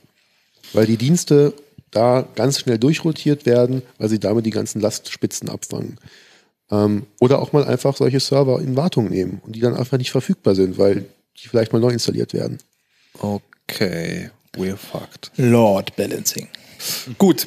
Ähm, das hilft also auch nichts. Da kommen wir jetzt aber wirklich, nachdem wir es schon oft genug angekündigt haben, zum Internet of Things. Wir haben übrigens Internet of Things hier. Also Genau. wir haben ein, In- ein, ein Internet of Thing. Das ist eine Äh, sogenannte Dockstar. Das, Was, ist, was macht das? das äh, war mal von Seagate dafür gedacht, dass man seine Festplatte da reinsteckt, seine tragbare USB-Festplatte, Ja. ähm, das dann hinten mit dem Kabel in sein Internet äh, steckt Aha. und dann zu Hause auf die Daten drauf zugreifen kann und auch von unterwegs. Also eigentlich total ja, praktisch. Klingt ja erstmal gut, aber wie kann ich damit äh, den DNS-Service von Twitter angreifen? Das, das Problem an dem Gerät ist, äh, oder an dieser Klasse von Geräten ist, damit ich von außen darauf zugreifen kann, müsste man ja eigentlich zu Hause seinen Router umkonfigurieren, dass man von außen äh, unter der Adresse zu Hause das Ding erreicht. Das ist aber technisch anspruchsvoll. Das müsste man ja Leuten beibringen und vermitteln und schwierig. Dann müsste man wissen, welche Router die da haben. Also hat Seagate sich was anderes ausgedacht. Dieses Ding baut einen VPN-Tunnel zum Hersteller auf. Und man kann dann auf einer Webseite vom Hersteller in der Cloud auf die Daten zugreifen. Das heißt, Seagate kann auch auf alle deine Daten zugreifen. Oder ein Angreifer, der den Dienst aufmacht. Da- Das ist ja ganz großartig, aber das greift immer noch nicht den DNS-Service von Twitter an. Genau, aber das war jetzt als, als Beispiel von Klasse von Geräten. Das, was Okay. angegriffen hat, äh, waren wohl im Wesentlichen IP-Kameras und Babyphone. Also Webcams mit Internetanschluss oder so Überwachungskameras. Weil diese Geräte haben mit dem hier gemein, dass da drauf ein vollwertiges Linux, ein vollwertiges, Betrieb, vollwertiges Betriebssystem, ein vollwertiger Rechner läuft. Mit allen Diensten, die man da so hat. Mit Remote-Login, mit einem Webserver, damit man die Bilder sich angucken kann und so weiter. Und was jetzt bei diesen Kameras passiert ist, die haben ab Werk einen bestimmten Nutzernamen und Passwort, um darauf zuzugreifen. Und die waren alle im Internet. Warte. Also ich kaufe eine Kamera und die kann ich ins Internet hängen Genau. Und die hat vom Werk vorangestellt einen Benutzernamen und ein Passwort. Admin, Admin zum Beispiel, sehr gerne. Warte, warte, meine Detailfrage wäre jetzt gewesen, hat die Kamera, die ich gekauft habe, einen Benutzernamen, ein Passwort oder haben alle Kameras dieses Hersteller denselben Benutzernamen, dasselbe Ja. Benutzer? Letzteres Alles. oft. Und das Problem gab es auch schon irgendwie bei einer Kamera, die bei Aldi verkauft wurde letztes Jahr, ähm, wo dann Das- die Firmware einen Bug hatte und sie nicht wussten, wie sie den Kunden sagen sollen, dass sie jetzt mal updaten sollen, weil sie wissen ja nicht mal, wer ihre Kunden sind und Auto-Update war kaputt. Ähm, nur mal so, aber ähm, das haben so gut wie alle Devices. Es gibt ausnahmsweise mal so Fritzboxen oder so, die dich dazu zwingen, das zu ändern. Der Rest hat so einen Standardkram. Nee, weil, also tatsächlich sozusagen habe ich in den letzten Jahren, jeder Router, den ich gesehen hatte, hatte nicht, also hatte, hatte ein eigenes Passwort. Da war dann irgend- das war irgendwie so eine fiese Zeichenkette, die man sich genau. Aber wenn du dir das genauer anguckst, gibt es durchaus Hersteller, wo dann ähm, dieses Passwort aus einem festen Präfix besteht, so äh, ABC Unterstrich und dann der Rest von der MAC-Adresse, also von der Netzwerkadresse von dem Gerät. Was ist eine Und Netzadresse von einem Gerät? Und das ist eine eindeutige ID, mit der dieses Ding im Netzwerk angesprochen werden kann, die MAC-Adresse. Das ist so ein Hex-String, also so, so hexadezimaler Ähm. Zahlencode. Damit ist das im lokalen Netz identifizierbar. Das Problem ist, Also dass das ist quasi so eine Art Seriennummer das des ist im Geräts. Prinzip so eine Seriennummer. Das Problem ist, dass die auch per WLAN verschickt wird in jedem Datenpaket. Und wenn man das dann sieht, dann ist auch klar, wie das Okay, Passwort okay dafür ist. warte, warte, warte. Also entweder ist es so, das Gerät, das ich bei mir zu Hause ans Netz hänge und das ein vollwertiger Computer ist, sozusagen, für die, also zumindest was jetzt das Ausführen von DDoS-Attacken angeht, ähm, hat entweder ein gesetztes äh, Standardpasswort, was auf allen Geräten gleich ist, nämlich Admin und Passwort 1234. Oder es hat ein aus einem Algorithmus errechnetes Passwort und der Algorithmus errechnet das aber aus einer Zahlenfolge, die das Gerät mit jedem Datenpaket in den Äther bläst. Zum Beispiel. Unverschlüsselt. Genau. Das macht doch gar keinen Sinn. Doch. Ja, doch, für die Hersteller schon, weil es ist total einfach, dem Kunden zu sagen, wie sein Passwort ist, wenn er es vergessen hat. Naja, Aber das ist doch dumm. ja. Ja, aber billig. da hat einer nicht weitergedacht. es ist halt billig. Es ist wenig Supportaufwand. Äh, Entschuldige, aber also was mich jetzt ein bisschen irritiert, auch wir haben noch 50 Minuten bis Sendungsende. Ja, und ich, ich dachte sozusagen, ihr erklärt mir jetzt lang und ausführlich, was das grundlegende Problem äh, sozusagen daran ist, warum so viele Internet of Things Sachen gehackt haben. Jetzt sagt ihr, das, ist einfach, das liegt einfach nur daran, dass es Passwort Wir machen hier auch. gerade die, die gleichen Fehler nochmal, wie wir sie mit den normalen Rechnern schon vor 20 Jahren hatten oder vor 15. Ne? So, ich sag nur so Windows 98, Windows XP. Also ne, die, diese gleiche Klasse an Bugs, die sich irgendwie relativ leicht äh, ähm, exploiten lassen, die, die führen wir jetzt alle wieder ein, weil es ist halt, diese Devices müssen für wenig Geld ver, äh, äh, verkauft werden. Ne? Das ist dieser Stein hier, den wir hier liegen haben, der spricht Internet und der kostet drei Euro. Und für drei Euro. Entschuldigung, was? Ja, ja, also wie ich, das ist äh, der, der neueste Hype sind. Ich weiß gar nicht, ähm, ob, man, ob das so, ähm, könnte mal einer vom Publikum vielleicht. ist so groß äh, wie eine halbe Briefmarke. Wer- wer Briefmarken noch Wer traut kennt. sich in die Kamera? Sozusagen einmal dieses kleine Ding nehmen und das mal sozusagen ganz dicht in die Kamera halten, nur damit man bestimmt eine unscharf. Größenordnung, ist, aber eine, eine Idee von der Größenordnung kriegt man noch. Also auf dem das Ding, Ding, kann Internet? auf dem Ding läuft jetzt kein volles Betriebssystem, aber das kostet 3 Euro. Na gut, lass mich fragen, kann ich Ähm, damit eine DDoS-Attacke machen? Ja. Ja, es kann halt nicht sehr viel Daten senden. Also 300 Kilobit habe ich gestern äh, mal ausprobiert. Aber ist ja egal, ich wenn kann der eine das Reflection-Attacke verstärkt, genau, machen. wenn die das amplifieren und reflecten und mit, äh, mit ordentlicher Verstärkung, wenn das viele von den Geräten machen, könnte das auch böse werden. Und die Dinger kannst du halt in Python programmieren, zum Beispiel in einer sehr einfach zu erlernenden Programmiersprache. Ähm, schließt man Rechner an, kann man programmieren und direkt loslegen. Und die können selber, den, die haben auch WLAN drin, das ist ein Access Point. Bitte, das Ding hat WLAN Das drin? Ding hat WLAN Das ist drin. dieses Das, goldene Ding da drauf. das ist ein Access Point. Was? Ist, das Ja. Ding, was jetzt Bento gerade hochhebt, äh, ist derselbe Baustein, nur mit ein bisschen Platine drumrum. Der hat übrigens hier gerade ein WLAN aufgemacht, äh, IoT ESP 8266. Äh, Passwort fürs WLAN ist dasselbe wie die SSID. Ihr könnt versuchen, es zu hacken. Ähm, und das Ding macht selber einen Access Point auf, vergibt eine IP-Adresse an dein Handy, wenn du dich damit verbindest. Ähm, kann auch selber in ein WLAN reingehen, kann dann da E-Mails versenden und kann auch offene WLAN scannen und so weiter. Also das Ding kann vollwertige Dinge im Internet tun, wenn Ja. das die Frage von vorhin war. kann für dich Okay, twittern ja. oder sonst was. Und DDoSen. Es könnte DDoS, wenn es viele sind. Also die Performance von dem Ding reicht jetzt bei weitem nicht. Aber ähm, Ja, aber ich habe ja nicht nur eins, ich habe Ansonsten- 150.000. ne, ne, Raspberry Pi, sehr beliebt. Oder nochmal in klein, den Raspberry, ne? hier so groß wie eine halbe Kreditkarte. so, die Okay, also- kostet fünf für, Euro. Für, für, die, für die Leute, die jetzt wirklich, Entschuldigung, ich habe ich hab's vergessen. Ich war jetzt so fasziniert von der Technik, ich habe es vergessen. Es tut mir leid. Ähm, auch für die Leute, die jetzt nur den Podcast hören. Also dieses kleine Ding, wo ich gesagt habe, zeigt das mal in die Kamera. Das ist halt wirklich sozusagen so groß wie ein Daumen. So ein Raspberry Pi kennt man. Da gibt's hier die, die, äh, die eine Variante, die ist ähm, im Prinzip wie eine Check- Checkkarte, ein bisschen größer, weil noch eine SD-Karte rausguckt und ein bisschen höher, weil die Netzwerkbuchse dran ist. Und dann gibt's aber die nächste Version, die ist so. Das ist Halbe auch- das- Kreditkarte. das ist genau, halbe Kreditkarte und auch ohne Netzwerkbuchse. Die kann aber auch WLAN, vermute ich. Ja, die kann dann WLAN, wenn du einen WLAN-Stick für drei Euro anschließt. Den habe ich auch dabei. Ah, okay, verstehe. wie gesagt, Aber- die, du, du merkst, die Sachen sind halt billig.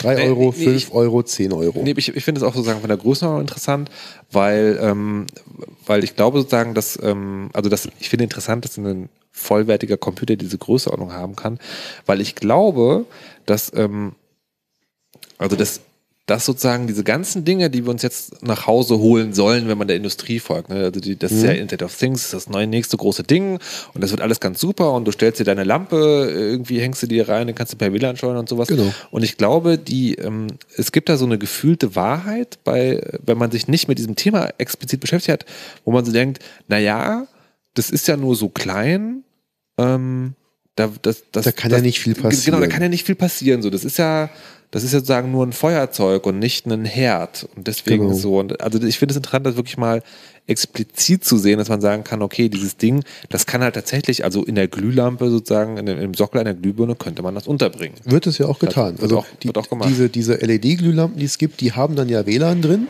Die machen einen Access Point auf zum Konfigurieren. Dann hast du deine App auf deinem Handy, konfigurierst das Ding und danach ist das in deinem, in deinem WLAN drin. Und ähm, das, das Ding ist halt, das Zeug kostet nichts. Das sind drei bis fünf Euro. Wenn du dir jetzt überlegst, dass die dann Geräte entwickeln, wo das drin ist, die Geräte kosten dann vielleicht 20 Euro, 30, 40, vielleicht auch mal 50. Ähm, das ist eine einmalige, eine einmalige Einnahme von den Herstellern, wenn sie das Ding verkaufen. Aber um die Sachen sicher zu machen, müssen sie ja regelmäßig Firmware-Updates bereitstellen. Weil du benutzt das Ding ja ein paar Jahre. Und, Und Also, ein, also einerseits ja, also ich meine, okay, da ist, da ist halt Code drauf und Code sozusagen, da werden vielleicht irgendwann Fehler gefunden und den, die muss man verbessern, dann gibt es das Problem mit dem Updates. Aber wir reden ja immer noch über diese Nummer sozusagen, da wird ein Standardpasswort verwendet. Also eins für alle Geräte. Genau, wie, wie geht denn das überhaupt? Also, ich, also ihr seht mich sozusagen etwas fassungslos an Es ist halt, es ist halt schwierig. Wenn du, wenn du auf jedem Gerät ein anderes Passwort haben möchtest, musst du in der Fabrik bei der Herstellung für jedes Gerät die Firmware anpassen. Du kannst nicht überall eins zu eins dieselbe drauf kopieren. Deswegen fangen sie halt an, ich nehme einen Algorithmus, der das aus der MAC-Adresse oder aus irgendwas anderem ableitet. Dann habe ich den Vorteil, ich kann einen Aufkleber auf die Packung kleben, da steht die Seriennummer drauf, da steht das Passwort drauf. Aber diese Algorithmen lassen sich halt sehr, sehr oft zurückrechnen. Ähm, das war auch bei diesen ganzen WLANs in, in den letzten Jahren immer mal wieder so, dass dann ähm, zum Beispiel ISPs, Kabelnetzbetreiber oder so, haben den Kunden ähm, WLAN-Access Points hingestellt. Ähm, da war ein Passwort dann gesetzt, was zufällig aussah, was sich aber aus der Seriennummer, der MAC-Adresse, aus irgendwas ableiten ließ. Und dann gab es entweder nicht so viele Kombinationen dafür oder man konnte eben aus dem, was im, im WLAN gesendet wurde, zurückrechnen auf, die, auf das Passwort. Was halt eigentlich eine gute Idee ist, damit die, die Support-Leute den Leuten sagen können, dein Passwort ist dieses, ähm, wenn sie es nicht geändert haben, oder dass man nach dem Reset vom Gerät noch drankommt, weil dann wieder das Passwort ist, was draufklebt und es einfach nicht zu verwalten ist, jedes Mal ein komplett zufälliges Passwort zu setzen, dann ein Label auszudrucken und auf das Gerät zu kleben. Und ähm, im Prinzip müssten die aber eigentlich alle so gestrickt sein, dass beim Einschalten des Gerätes zwangsweise ein Passwort gesetzt werden muss. Das muss man sich dann irgendwo aufschreiben und unten aufs Gerät draufkleben und das ist dann das Passwort. Nur dann müsstest du auch die Leute dazu zwingen, dass sie da immer ein sicheres Passwort für nehmen und nicht den Namen ihres Hundes. Deswegen ist eigentlich Nee. ein vom Hersteller vorgegebenes zufälliges Passwort als Einstieg, als Default, wenn der Kunde nichts macht, eine gute Idee. Nur müssen die Algorithmen eben sicher ich wollte sein. gerade sagen, wenn es wirklich zufällig wäre, Sokrates, du wolltest was sagen. Ja, ich wollte ein bisschen grundsätzlicher. Das, das, das sind jetzt alle Spielzeuge, die wir haben. Also Dinge, die, also bis auf die, die äh, Seagate, aber ähm, ja, noch so besser. Gut. Ähm, der Punkt ist, ähm, wir haben noch andere Sachen, die, wo der normale Benutzer das gar nicht vermutet, dass da sowas drin ist. Und zwar zum Beispiel ein Thermomix mit WLAN. Da denkt keiner drüber nach, was das ist. Oder der Das- Fernseher. Genau, Fernseher, Kühlschränke mit Internet. Ja, es gibt so viele Sachen, wo, wo Internet drin ist, wo wir aber nicht, nicht drüber nachdenken, dass die auch ganz andere Sachen können. Also, na, okay, also soweit war ich jetzt das ausnahmsweise doch schon, dass ich dachte so, okay, also es ist schon so, jedes Gerät, was ans Netzwerk angeschlossen ist, ist tendenziell sozusagen Netzwerk, also jetzt klingt jetzt total Ist doof, wenn man- wenn man netzwerkfähig, ja, so ja, sagt, also- aber im Prinzip ist das auch die Quintessenz. Das ist halt das Internet of Things. Der Internetteil ist da durchaus ernst zu nehmen, ja. Ähm, Da steht aber nicht auf den Geräten meistens drauf, Das sondern da richtig. steht dann Smart, drauf. genau. ne, ähm, aber das heißt sozusagen, diese Passwortfrage ist auch gar nicht zu klären? Also Passwörter sind schwierig, TM. Also das, das ist ein bekanntes Problem. Dass, also wir, wir schlagen uns jetzt schon seit irgendwie äh, jenseits der 20 Jahre mit, mit, äh, mit der Problematik rum, dass man, wie wählt man äh, starke Passwörter, die man sich noch merken kann. Ähm, da gibt's nichts von Ratiofarm, das, das, äh, da weiß man nicht, was man da jetzt, äh, ähm, gibt's gibt's keine einfache Methode, wie das sicher zu machen geht. Also man kann immer irgendwie, man hat diese drei Faktoren, man kann sich von denen immer nur zwei auswählen. Aber äh, es ist ja so, also äh, gerade bei diesen, also Smart Home da muss man das Passwort ja nicht, nicht ständig eingeben. Das ist, das ist doch, das ist doch eigentlich so eine Sache, die, die vergibt man einmal und damit ist gut. Also ich verstehe, dass die Motivation, das zu ändern, deswegen noch geringer ist, weil man sich ja eh nie damit auseinandersetzen muss. Aber im Prinzip wäre es doch da eigentlich am wenigsten ein Problem, sich sozusagen ein ganz schwieriges Passwort auszudenken und dann halt irgendwo abzuspeichern und aufzuschreiben. Du hast halt ein Problem. Beim normalen Rechner ähm, hast du Tastatur und Monitor dran.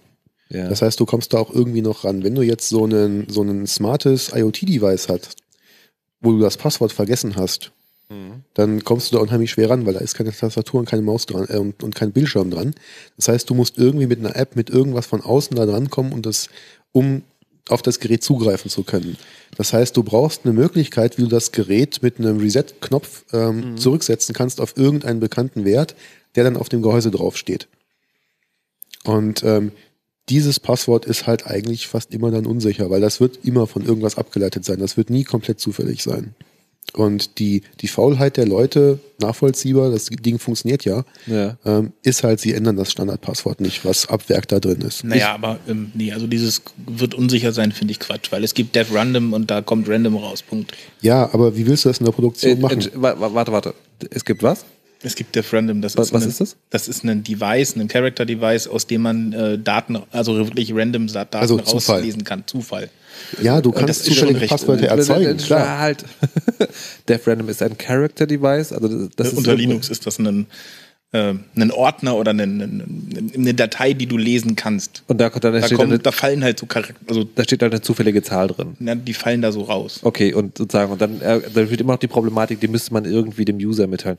Wäre da eine Lösung, dass man sowas sagt wie, okay, äh, wenn du, also wenn du ein, ein Smart Home oder Internet of Things Ding zu Hause hast, ist die Wahrscheinlichkeit hoch, dass du ein Smartphone hast.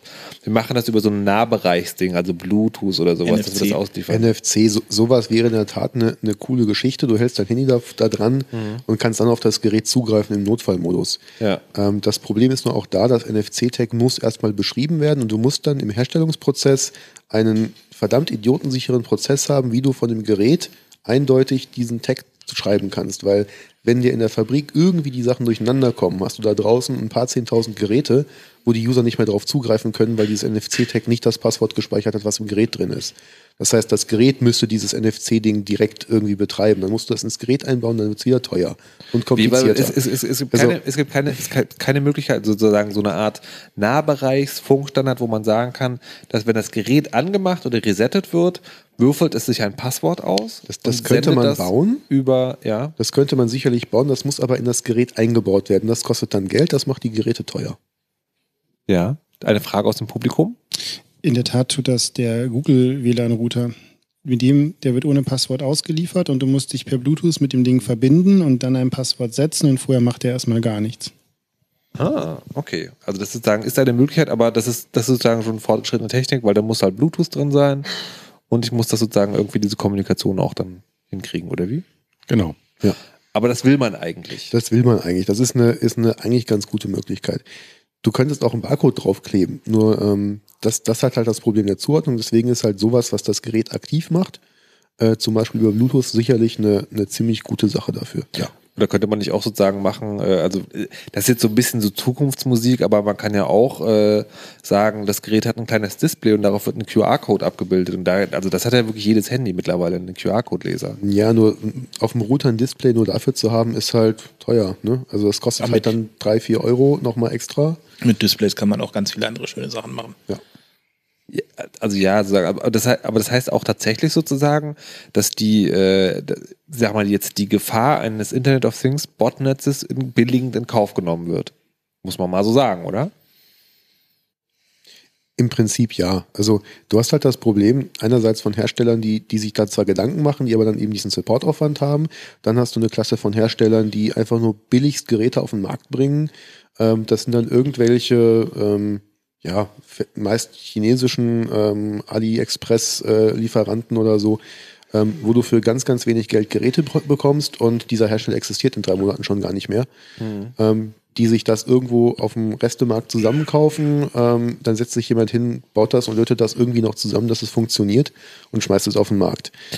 Äh, Kann man jetzt also bei dieser konkreten Attacke, die wir heute zum Anlass nehmen, um diese ganzen Dinge zu nehmen, da, es fiel ja gerade schon, okay, das waren anscheinend Kameras und Babyphones. War das jetzt nur die Geräteklasse oder kann man auch sagen, das war von Marke oder Bauteil sowieso? Kann man. Nämlich? An den MAC-Adressen. Äh, Aber welche? Also, Von den Endgeräten, die da kommen. nein, nein, nein, ich meine, welche Marke war das? Oder, oder war es eine oder waren es zwei nein, oder drei? Das, oder? das, das habe ich jetzt nicht im Kopf, keine Ahnung. Also es gibt da wohl irgendwie Mi, Mi irgendwas. Mi Mirai oder so, keine Ahnung. Mirai ob ist das Botnetz, ja. Genau, aber ob, ob das irgendwie in einer Geräteklasse ist, die irgendwie, habe Also ich jetzt nichts gelesen. Es, es gab auf jeden Fall einen Hersteller, der gesagt hat, wir ziehen jetzt mal alle unsere äh, IP-Kameras zurück. Und das war ein chinesischer. Genau, weil die waren wohl hauptsächlich betroffen. die hießen aber irgendwas mit Yum, Yum, Yum, irgendwas. Und ähm, die haben halt im großen Stil jetzt die Kameras zurückgezogen, weil sie feststellten, sie können da gerade kein Firmware-Update rausrollen, weil sie können irgendwie nicht updaten oder so. Weil Ähm. jemand sich in die Geräte eingehackt hat und das Passwort geändert hat? Nee, weil die wohl, ich weiß ich nicht, Auto-Update kaputt, haben kein Auto-Update, ich habe das nicht genau verfolgt. Ähm, die haben auf jeden Fall die Geräte zurückgezogen, um auch irgendwie den größeren Schaden ihrer Marke abzu abzuwenden oder so. Ich glaube, die können gar kein Update. Aber wahrscheinlich können die kein Update, genau. Was? Und, es wird ja immer ähm, wilder. Ne, Updates sind halt teuer, ne? Also, was ich vorhin sagte, du, du bist Hersteller von so einem Gerät, du kriegst da einmal Geld für, irgendwie Ja. deine 40, 50 Euro, dann geht dafür Transport und so weiter alles runter. Es bleibt nicht mehr so viel da übrig an, an dem Geld und dann dann noch über Jahre Firmware-Updates Aber die raus. Kundennachfrage Also, dafür ist nicht da. Ja, und selbst wenn Vor allen Kunden, Dingen installiert das keiner. vor allem erklär man dem Kunden, dass das Gerät, ähm, also das ist im, im Regal gibt es ein Gerät für 40 Euro. Das äh, ist dann so ein, so ein Fernost-Ding oder es gibt das für 150. Das für 150 wird auch in zwei Jahren noch Firmware-Updates haben. Das andere nicht. Die Kunden kaufen nicht das teurere. Die Kunden kaufen ja selbst schon Telefone nicht, äh, also ne, kaufen lieber Obwohl- das billigere obwohl- Telefon, obwohl das äh, klar ist, dass das keine Betriebssystem abgeht. aber äh, ist es. Obwohl der Vergleich mit dem Preis recht hinkt.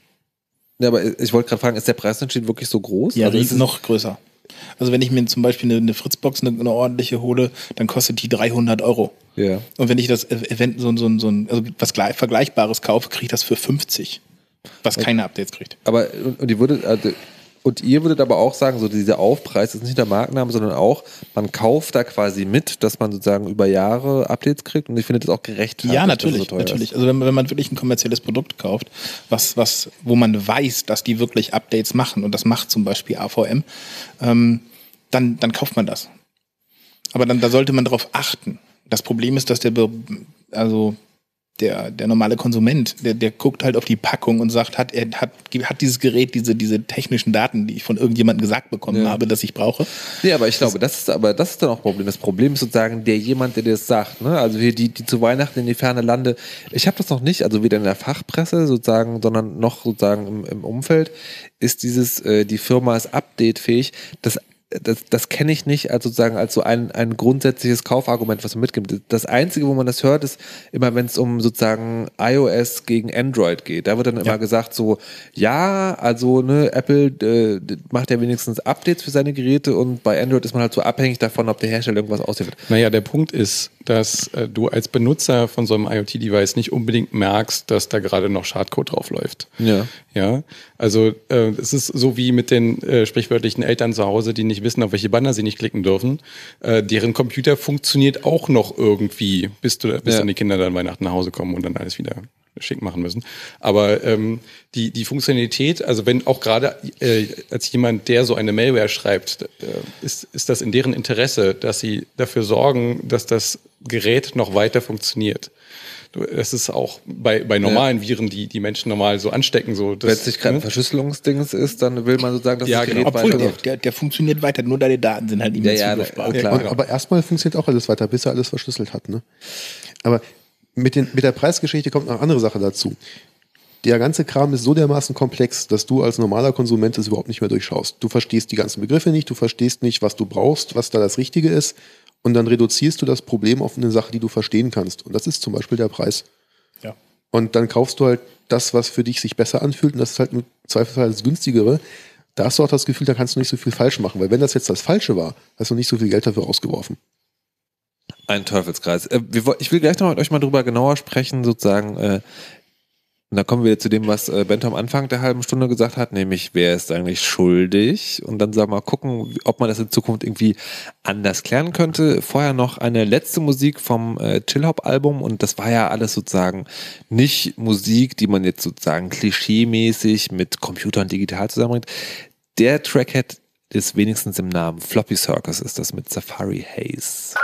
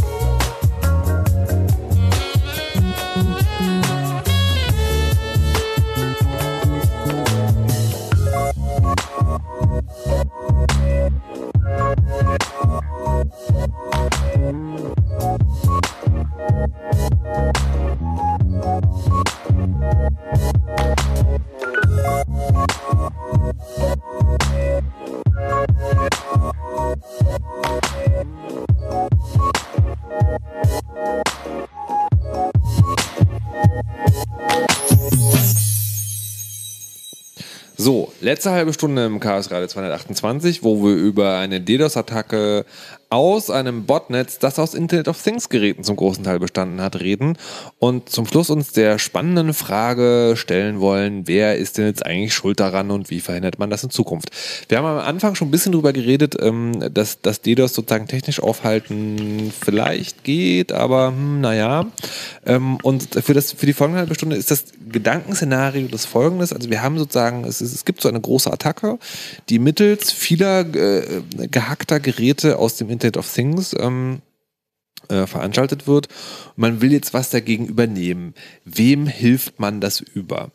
Ähm, und wir haben ja gerade festgestellt, also das wird so sein, dass es äh, Geräte gibt, die ähm, äh, keine regelmäßig keine, äh, also nicht regelmäßig Updates kriegen und deswegen angreifbar sind oder halt einfach auch schlecht gemacht worden sind. Ähm, da wollte ich noch was dazu sagen, das ist halt nicht ganz allein der Preis, aber ihr habt ja gerade gesagt, irgendwie teuer gleich viele Updates und so. Genau, hier, hier kam gerade äh, berechtigt aus dem Publikum der Hinweis, dass der Preis ähm, nicht alleine ausschlaggebend sein kann dafür, ob es Updates gibt. Das ist richtig. Es gibt halt Firmen, die sind ein bisschen teurer, die haben Updates. Es gibt Firmen, die sind nicht so teuer, haben auch Updates. Man muss halt wirklich im Einzelfall gucken, ob es zum Beispiel auf der Webseite des Herstellers für diese Geräte so eine Rubrik gibt mit Updates, mit Firmware-Updates, ob da was veröffentlicht wird regelmäßig. Also Das muss man vor dem Kauf, befürchte ich, tatsächlich tun. Nur zu sagen, das ist jetzt das teurere Gerät, ist ähm, keine Garantie dafür, dass es Updates gibt. Ja. Also quasi, wenn das Gerät äh, Geld kostet, das relevant ist, dann steigt die Wahrscheinlichkeit, dass der Hersteller es sich leisten kann, Updates zu machen. Aber ob er das tut, muss man nochmal nachgucken. Korrekt. Ja. Okay, so, jetzt haben wir also diese riesige Botnetz-Armee von gehackten Internet of Things-Dingern, die dringend mal irgendwie entweder vom Netz abgeklemmt oder ähm, Geupdatet. oder geupdatet werden müssen oder Ja. so. So, dann gibt es ja verschiedene Parteien, die man an dieser Stelle sozusagen äh, erfolgreich machen kann. Wir wollen mal sozusagen unten anfangen. Der Besitzer.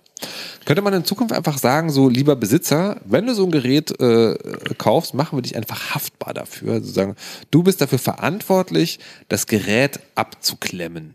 Finde ich gut, aber Äh, ja, bitte. ähm, einerseits ähm, ist der Besitzer der Einzige, der auf das Gerät Einfluss nehmen kann. Ihm gehört das, er hat das hoffentlich unter seiner Kontrolle, zumindest er kann es ausschalten, er hat physikalisch Kontrolle über das Ding. Ja. Das Problem ist, der Besitzer selber hat nicht die Möglichkeit zu überprüfen, ob das Gerät unsicher ist. Er weiß eventuell gar nicht, ob das Gerät an Angriffen mitwirkt. Und äh, ihm da jetzt heftig Schadensersatz überzuhelfen, ist, glaube ich, nicht der richtige Weg. Das sorgt nämlich dafür, dass äh, niemand mehr sich irgendwelche Geräte kauft. Und dann kann man das Internet auch einfach abschalten. Bin ich dafür.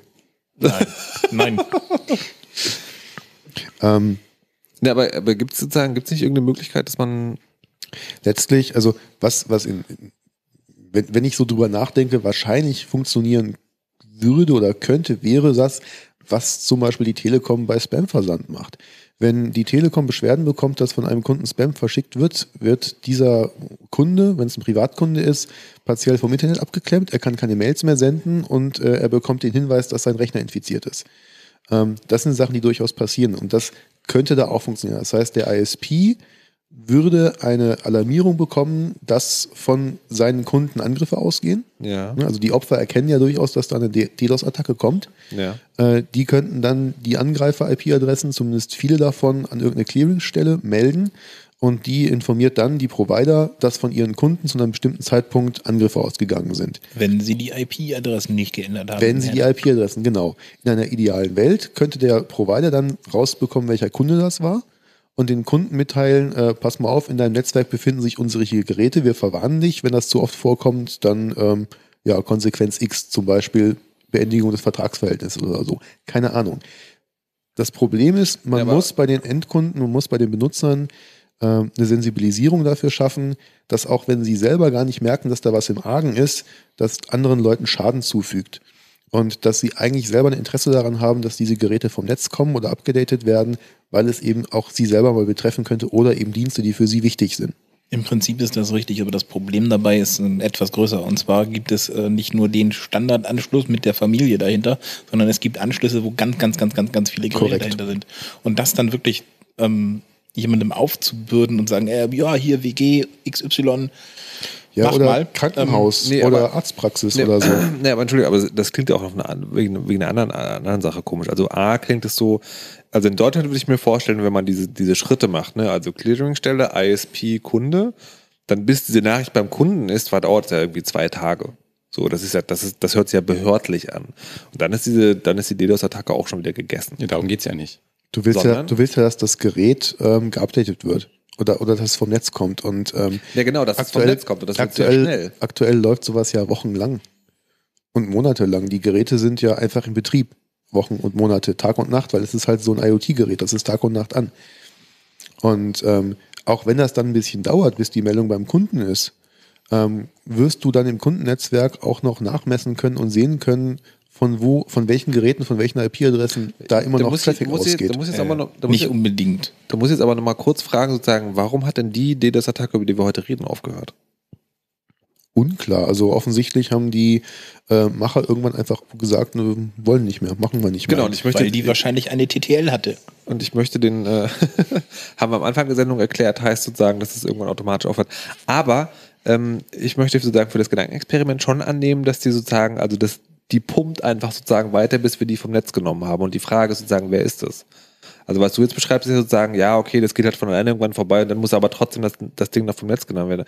Was ich meine, ist wirklich der Fall, diese Attacke macht halt sozusagen so lange weiter, bis sie zwangsausgeschaltet wird. Genau. Und dann ist ja sozusagen, und dann reicht das halt nicht, wenn du dieses ISP-Ding sozusagen machst über, ja, wir informieren den Kunden. Naja, doch. ist Weil, Ja, also doch. wie ich ja anfangs schon meinte, das Internet ist halt Best Effort. Ja. Das soll, das, wie gesagt, das ist auch so ein bisschen der Bildungsauftrag des CCC. Das ist kaputt. Ja. Da können wir nicht unbedingt schnell, äh, schnell was dran ändern. Wir können jetzt nicht irgendwie sagen, so äh, Alarm, Feueralarm, alle auf Knöpfe drücken und dann ist das äh, Thema gegessen, sondern wir, wir können halt sagen, okay, wir haben jetzt diese Attacke, da können wir jetzt erstmal zwei Tage lang nichts dran machen. Okay, müssen wir mit leben. Sondern wir gehen jetzt hin und äh, ne, gehen halt diesen, diesen Weg über den ISP, der irgendwie, oder den, das Opfer, was sagt halt, okay, ich habe hier von folgenden IPs äh, irgendwie Attacken bekommen, leite das doch mal bitte schön weiter an deine, ne, an deine Heimat-ISP und dann ist der dafür verantwortlich, dann rauszufinden, wer das denn vielleicht war. Ähm, aber jetzt irgendwie hinzusagen, okay, wir müssen jetzt hier äh, Cyber, Cyber, Bundeswehr im Innern, ähm, ist nicht zielführend. Naja, aber die gibt, das ist genau das, was ich gerade überlegt habe. Die Gefahr gibt es natürlich doch, weil in dem Moment, wo ich dem sozusagen die ISPs dafür verantwortlich mache, passieren, kann ich mir zwei Dinge vorstellen. Das erste ist, ISPs fangen an, ihren, äh, ihren äh, Traffic zu monitoren, damit sie sozusagen schneller reagieren können. Und dann hat man was, was vorhin schon mal bei, äh, bei DNS auch sozusagen ein Gegenargument war, dass man sagt, okay, der ISP guckt jetzt in den Datenverkehr, um rauszufinden, Nein. Äh, wie nein. Nein, äh, das muss man ganz klar trennen. Einmal gibt es äh, sogenannte Abuse-Nachrichten, dass man einmal sagt, okay, von folgender IP wurde ich geschädigt. Das hat dich nicht, nicht zu interessieren, wie, sondern ich wurde von folgender IP geschädigt. Natürlich kann man, muss man da irgendwie Missbrauch vorbeugen, aber ähm, da, dazu muss der, der ISP nicht in meine Daten gucken. Ne, das ist, ist ja ähnlich, ähnlich wie mit Spam. Da wird halt gesagt, okay, von dieser, von dieser IP wurde Spam gesendet. Das, das wird nicht kontrolliert, ne, sondern wird erstmal irgendwie verwarnt und dann, ja. Also gerade bei den dynamischen IPs ist das, ähm, ist das weniger äh, ein Problem, weil man kann ja gucken, also bei dem Kunden ändern sich ja die IPs über die 24 Stunden jeweils. Ja. Und wenn diese Attacke halt über diese 24 Stunden hinweg persistent bleibt für einen bestimmten Kunden über verschiedene IPs, kann man daraus zurückschließen, dass da was im Argen sein muss bei dem Kunden.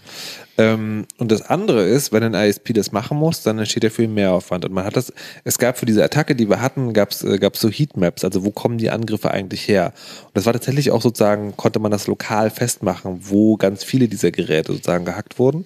Und da kann man, und da hat dann ein ISP ganz, ganz, ganz, ganz, ganz viel Aufriss und sagt dann, na gut, dann werden meine Kosten aber höher. Das wird dann irgendwie umgeschlagen. Es gibt eine Publikumsfrage. Na, gleich, aber da Genau. ich möchte gerne, dass ihr erstmal auf diesen Punkt äh, sozusagen eingeht. Das würde ja Internet teurer machen. Also da würden sich ISPs auch wahrscheinlich irgendwas ausdenken von wegen. Nee, okay, nee, du, du- hast aber die, die, die Forderung gestellt, dass wir jetzt unbedingt was machen müssen. Nee, na, er hat vor allem. Nee, nee, den- nee, nee. Ich, hab, ich habe gesagt, ich möchte jetzt verschiedene Verantwortliche durchgehen und das Führen wieder besprechen wollen. Und mir ist sozusagen, also ich finde. Letz, letztlich ist halt alles Kacke.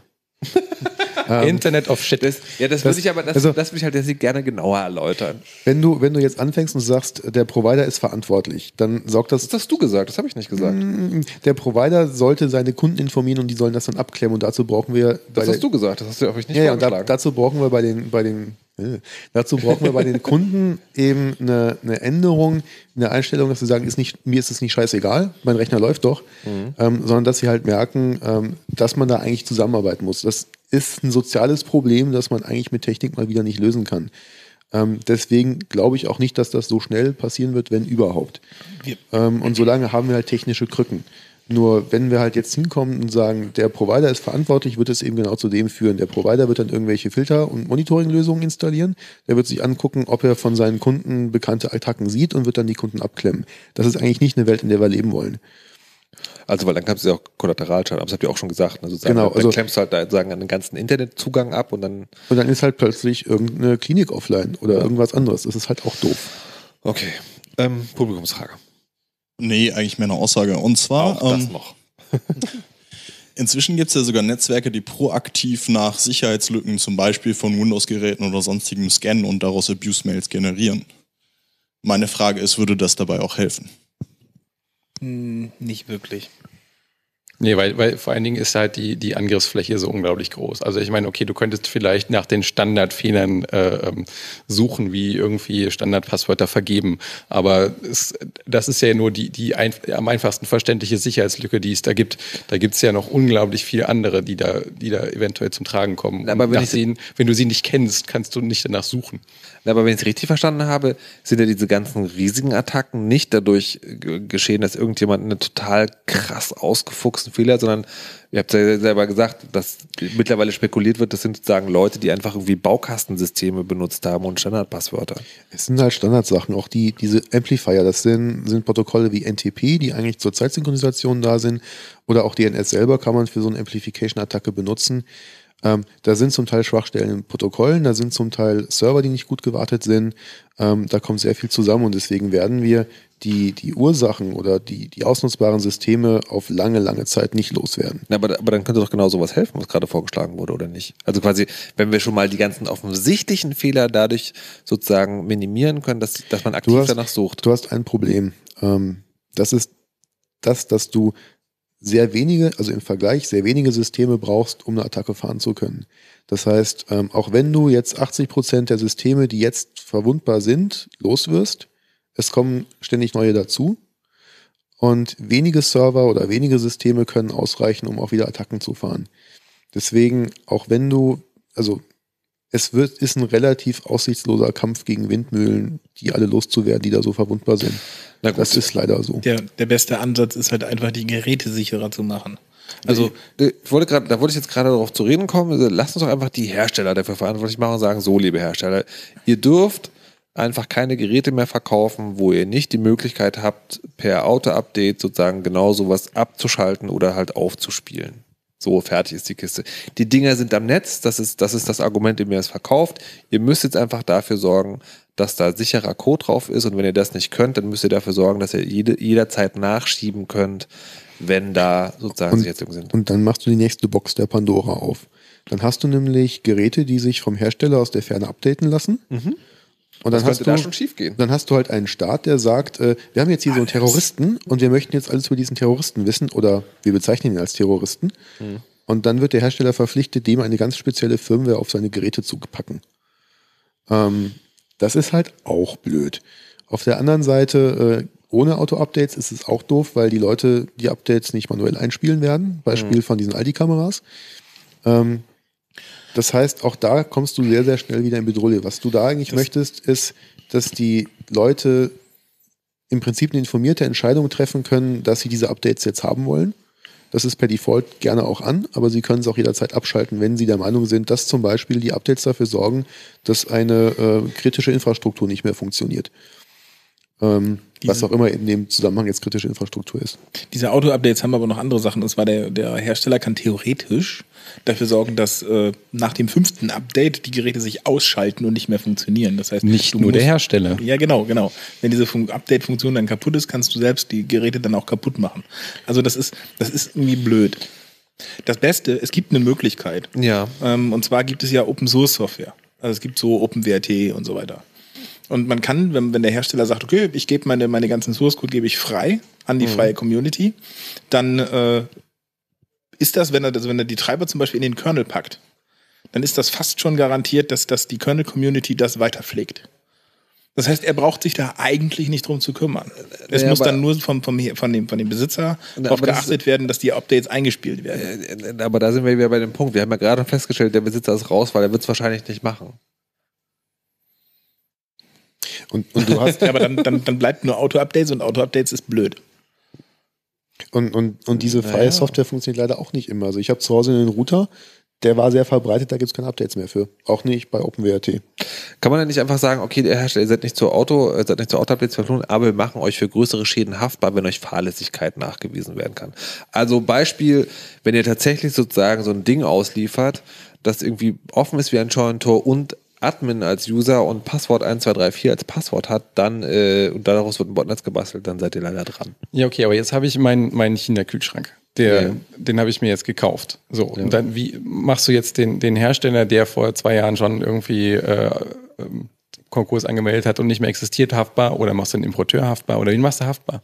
Es gibt, Oder ich, ich habe ich hab, ich hab neulich gelernt, sozusagen, äh, dass es in Deutschland ein Elektrogesetz, Elektrogerätegesetz gibt und da ist das wie folgt geregelt. Ähm, der, ähm, also Geräte brauchen Prüfzeichen und der Hersteller ist haftbar. Und wenn du als Händler Geräte verkaufst, die kein, Her die kein sozusagen Kennzeichen haben, dann bist du, dann giltst du als Händler, als Hersteller. Also du hast dann auf jeden Fall sozusagen jemanden, den du haftbar machen kannst. Also die Frage ließe sich zumindest juristisch auch klären. Ja, und dann bestelle ich bei AliExpress in China direkt. Das Ganze wird über einen Freihafen in äh, England nach Deutschland geliefert. Es kommt hier Nicht eine lange. Es kommt hier eine LED-Lampe an, in, in meinem konkreten Beispiel. Die LED-Lampe ist außen blank mit 230 Volt. Hat keine Prüfzeichen, darf eigentlich gar nicht in Verkehr kommen, ist höchst illegal, kommt aber durch alles durch. Äh, Naja, ist da, aber ist auch sozusagen ein bedauerlicher Einzelfall. Das ist ja dann halt nicht so, dass wir dann sozusagen hunderte Geräte im freien Markt hier haben werden. Doch, doch. Ja, aber wenn wir das weiterspinnen, den Gedanken, dann haben wir irgendwann wieder die Grenzen zu. Und Das will auch keiner. Aber sozusagen generell, wenn man sozusagen Hersteller dazu zwingen könnte und sie, also es ist anscheinend nicht umsetzbar, aber die Idee, Hersteller haftbar zu machen, haltet ihr nicht für grundsätzlich falsch. Weil nicht, sozusagen, nicht, nicht grundsätzlich, aber Naja, ich, Es, man es muss kommt auf die konkrete Ausgestaltung an.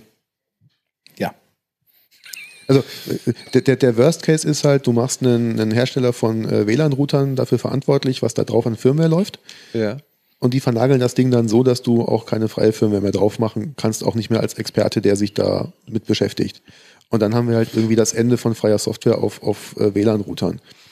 Weil der Hersteller sagt sich, äh, ich bin dafür haftbar und im Zweifelsfall muss ich nachweisen, dass auf diesem einen Router da irgendwie meine Firmware drauf war und die sicher ist und nicht irgendwas anderes. Und wenn dann der Kunde kurzfristig meine Firmware wieder drauf macht, dann äh, kann ich nicht nachweisen und hin und her. Ähm, das ist, glaube ich, eine Sache, die wir, die wir auch nicht haben wollen. Was wir halt, was wir, was wir halt bräuchten statt We're Industrie, doomed. was wir halt statt Industrie 4.0 und so weiter bräuchten, wäre sowas wie Brain 1.0. Also wir, wir, müssen, wir müssen halt echt den Leuten, den Leuten klar machen, was sie da haben, ein paar Grundkenntnisse vermitteln und sie in irgendeiner Art und Weise befähigen zu erkennen, wenn dieser Kram Mist baut. Und deswegen machen wir dieses Chaos. Und es gibt noch eine Publikumsmeldung. Bitte sprechen Sie ins Mikrofon. Genau. Wir gehen gerade den umgekehrten Weg mit dem Firmware-Lockdown. Wir werden die Situation haben, dass immer mehr Geräte gar keine Firmware mehr haben, die man frei updaten kann. Und die Hersteller werden da nicht hinterherkommen. Äh, ab Ver- wann darf der Hersteller darauf verzichten, Updates für ein Gerät anzubieten? Wann ist die Obs- Obsoleszenz gegeben? Also wie Also- alt darf das Gerät sein? Wie, wie lange Müssen wir es alle drei ja. Jahre wegschmeißen? Oder alle zwei? Oder soll der Hersteller verpflichtet sein, für zehn Jahre alte Geräte Updates anzubieten? Also weil die Dinger gehen ja nicht kaputt. Früher hatten wir sowas ja mal. Wir hatten ja früher durchaus den Fall, dass ähm, Hersteller damit geworben haben, wenn sie diese Schalter in ihr Haus, Haus einbauen, garantieren wir für die nächsten 20 Jahre, dass sie Ersatzteile bekommen. Also ich wollte gerade, ich, ich finde es, ich finde es, ich finde es nicht undenkbar, also weil Nein, es gibt ja auch in der Industrie. In der Industrie ist der Standard. Ja. Hier, gibt Laptops, wo der Hersteller sagt, zehn Jahre kriegst du die. Ja, also ich- auch, also ich muss das Auto als Vergleich bemühen, weil sie sagen, das hält ja auch ein paar Jahre oder Waschmaschinen oder sowas, da wird ja auch ab und zu. Auto geht ja noch, noch, noch viel länger. Ja, also nee, die meisten nee, Autos aber- kriegst du nein. 20, 25 Jahre Ab äh, Teile. Ja, aber aber, keine das, aber dass es garantiert wird sozusagen. Ne? Also es wird ja garantiert, so und so Ja. lange Waschmaschine garantiert. So. Ähm, Nur dann wird halt alles Aber die, teurer. die, die muss aber nur weltweit sein. Na, nicht unbedingt. Ähm, das muss aber dann weltweit funktionieren. Weil du kannst ja nicht, also wenn ich jetzt nach Thailand äh, in Urlaub fliege und sehe da den Ja. die, die, to- Dollar Food Device, total geil, kaufe ich jetzt, nehme ich mit. okay. Weil gibt's hier nicht. Ja? Also ich sehe schon, also im Grunde genommen ist das alles schlimm.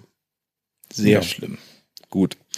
Wie gehen wir dann jetzt weiter vor? Weil, was ja sozusagen, was ja nicht, was ja nicht die Lösung sein soll, ist ja, äh, wir wir werfen alles weg. Also Bentor war ja dafür, das Internet abzuschalten, alle Geräte zu verbrennen. Ja, nee, also ich, ich sehe einfach nicht ein, warum mein Toaster WLAN braucht. Na, na gut, aber würdest du jemanden, der Damit der Technik... Wetterbericht drauf Na, getoastet aber, werden aber, kann. aber, aber, Genau. nee, aber, aber äh, du willst es nicht. Aber, Genau. aber würdest du sagen, jemanden die Begeisterung absprechen wollen, dass er sich dafür interessiert und es einen coolen Hack findet, dass sein Toaster WLAN hat? Das wäre Zensur. Nee, also ich, ich, äh, ich will. Ich will eigentlich eher nur davor warnen, dass man sich halt diesem ganzen äh, Konsumerdrang irgendwie hingibt und jetzt nur, weil es eine App für deinen Toaster gibt, ich jetzt diesen Toaster zu kaufen, der jetzt mit deinem Handy sprechen kann und einfach nur die, die ganz genaue Braunnote in, dein- in deinen Toaster toastet, halte ich natürlich für ähm, drüber nachdenkenswert. Also ich würde würde Es- den Leuten es sehr wird ja auch stark tatsächlich raten, der darüber nachzudenken. getoastet. das Aber- ist schon okay, aber, Nee, aber, aber, aber, also, aber ganz ehrlich, es, es gibt viele sozusagen Internet of Things Ansätze, die finde ich total interessant und die mache ich nur nicht aus genau dieser Überlegung, aber ich würde eigentlich gerne. Ja, es bleibt selbstbauend. Das Problem ist, also ich glaube, wir müssen, wir müssen einen, einen ganz großen, schönen Spagat hinkriegen. Und zwar müssen wir den, den, den Herstellern sagen, hey, pass mal auf, du kannst das mit den Updates, mit ein bisschen Sponsoring und so weiter und Open Source Software eigentlich ganz einfach haben. Bau doch einfach geile Hardware. Genau. Und gib von, den Hard von der Hardware ein bisschen Sponsoring weg an, an die Open Source Community ähm, und dann machen die das für dich. Ja, wenn du den kompletten Source freigibst, dann machen die das. Das sieht man, das sehen wir wunderbar, was zum Beispiel gerade gezeigt wurde, das Raspberry Pi oder ähm, Android-Handys. Android, also äh, mein Handy, Handy zum Beispiel kriegt offiziell von Google, ist ein, ist ein Google Nexus 5, kriegt offiziell kein neues Nougat. Ich habe aber Nougat drauf, weil die Community gesagt hat, ha, ich hab davon eins, ich mach das. Okay. Und dann geht das. Und der andere Punkt ist dann wahrscheinlich die User. ja, die, die sollte man so ein bisschen anstupsen, dass sie halt sagen, okay, ich kümmere mich drum, das ist halt auch ein Device, was ich, was ich, was ich beobachten muss, wo ich, wo ich im Kopf haben muss, ich mache dafür Updates. Ich, ich muss da auch mal klicken. Oder halt äh, der, der, der totale Overkill-Ansatz. Ähm, ich habe halt nicht mehr ein Netzwerk zu Hause, sondern das Netzwerk ist in mehrere Subnetze unterteilt und ich habe dann da so mein Entertainment-Netzwerk, da ist so der Fernseher drin und der ganz andere Scheiß. Das, darf aber ist- nicht mehr so richtig das- ins Internet. Das ist ein Nerd-Ansatz. Nee, das wird kommen. Das macht die IETF. HomeNet. Sowas kommt. Aber das, das, das hilft ja sozusagen nicht daran. Also, warte mal, die, das grundlegende Ding ist doch, ich möchte. Ach so, so, ich, so Local Domains, so. Äh, ja. Bitte, bitte Ja. wir, wir müssen wirklich gleich Schluss machen. Wenn ihr jetzt mit solchen Worten um, um euch wirft, dann, äh, dann, dann wird das nicht funktionieren. Was ich fragen will, ist, wenn so ein Gerät ins Internet will, dann muss es ja ins Internet. Es ist ja egal, ob es in einem sozusagen Local, Sub, was auch immer. Aber muss es alles dürfen? genau. Naja, aber wenn es irgendwas darf, ist das doch sozusagen fehleranfällig, oder nicht? Ja. Also die, Ja. um, um die Nummer mit den Updates kommen wir noch nicht rum, oder? Nö. Gut. Dann äh, mache ich an dieser Stelle Schluss. Ich be- bedanke mich an, äh, bei Sokrates, Danke auch. äh, Bentor Danke. und Montags Bitte, bitte. und äh, verabschiede mich mit äh, dem gewohnten Song und den Worten, mein Name ist Markus Richter und ich habe eine Nachricht an euch. Verschlüsselt immer schön eure Backups und macht Gottverdammt nochmal eure Updates. Tschüss. You know how all those bad boy rappers claim how much weed they drink, and how many 40s they smoke, and how many women they've kissed with at the same time. But you see, I'm addicted to something else. It's not about fancy cars or bling bling, unless it's a glitter animation. I've seen more websites than any lousy ass browser. I've clicked more than Douglas Engelbart. I'm as bossy as Bowser. Don't even remember all my email addresses. And I've got more screen names than Sleepy's got mattresses. I need the internet like Whitney Houston needs crack. If you feel the same way, let me see a delicious this track.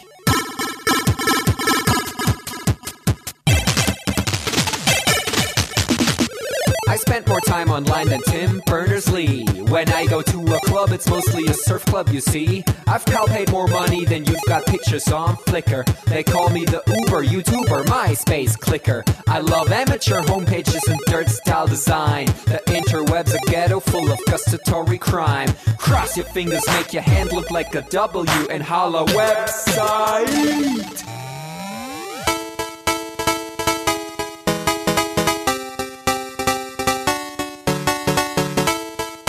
My future girlfriend. This is what I sound like. Uh, orders ending, upping it up. Check your birthday, keep on fucking it up. What? All my bitches up in the club. Let me see you shaking it, don't stop. Rub it down, bounce around, wiggle every pound. Get it to the hyper ground. Everybody dance, jump if you like it, this sound. Feel the bass drop, hear the beat pop. What you gon' do? When it's time to take off, climb the rooftop, jump out of your shoe. It goes oohs, oohs, happy face balloons, unfadable pokey tunes, dance moves from shitty cartoons, really hot wounds hung over afternoons. The club's full with the whole sweaty nation. That seems out of the wrong medication. Rave invasion, it's a V-Thing. Moin, kein Punkt, Jump, Peng. 1, 2, Polizei, 3, 4, Polizei, 5, 6, halbe 6, 7, 8, bitte nach. It's an index finger party.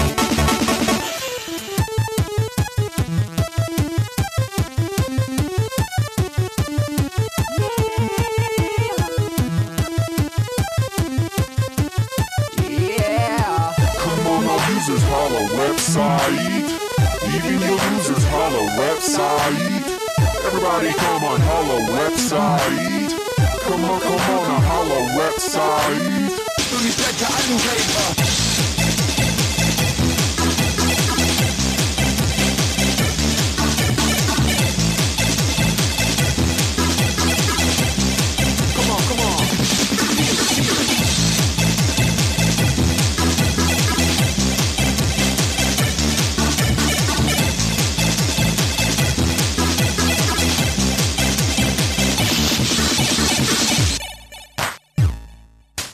Forget I'm in your extended network.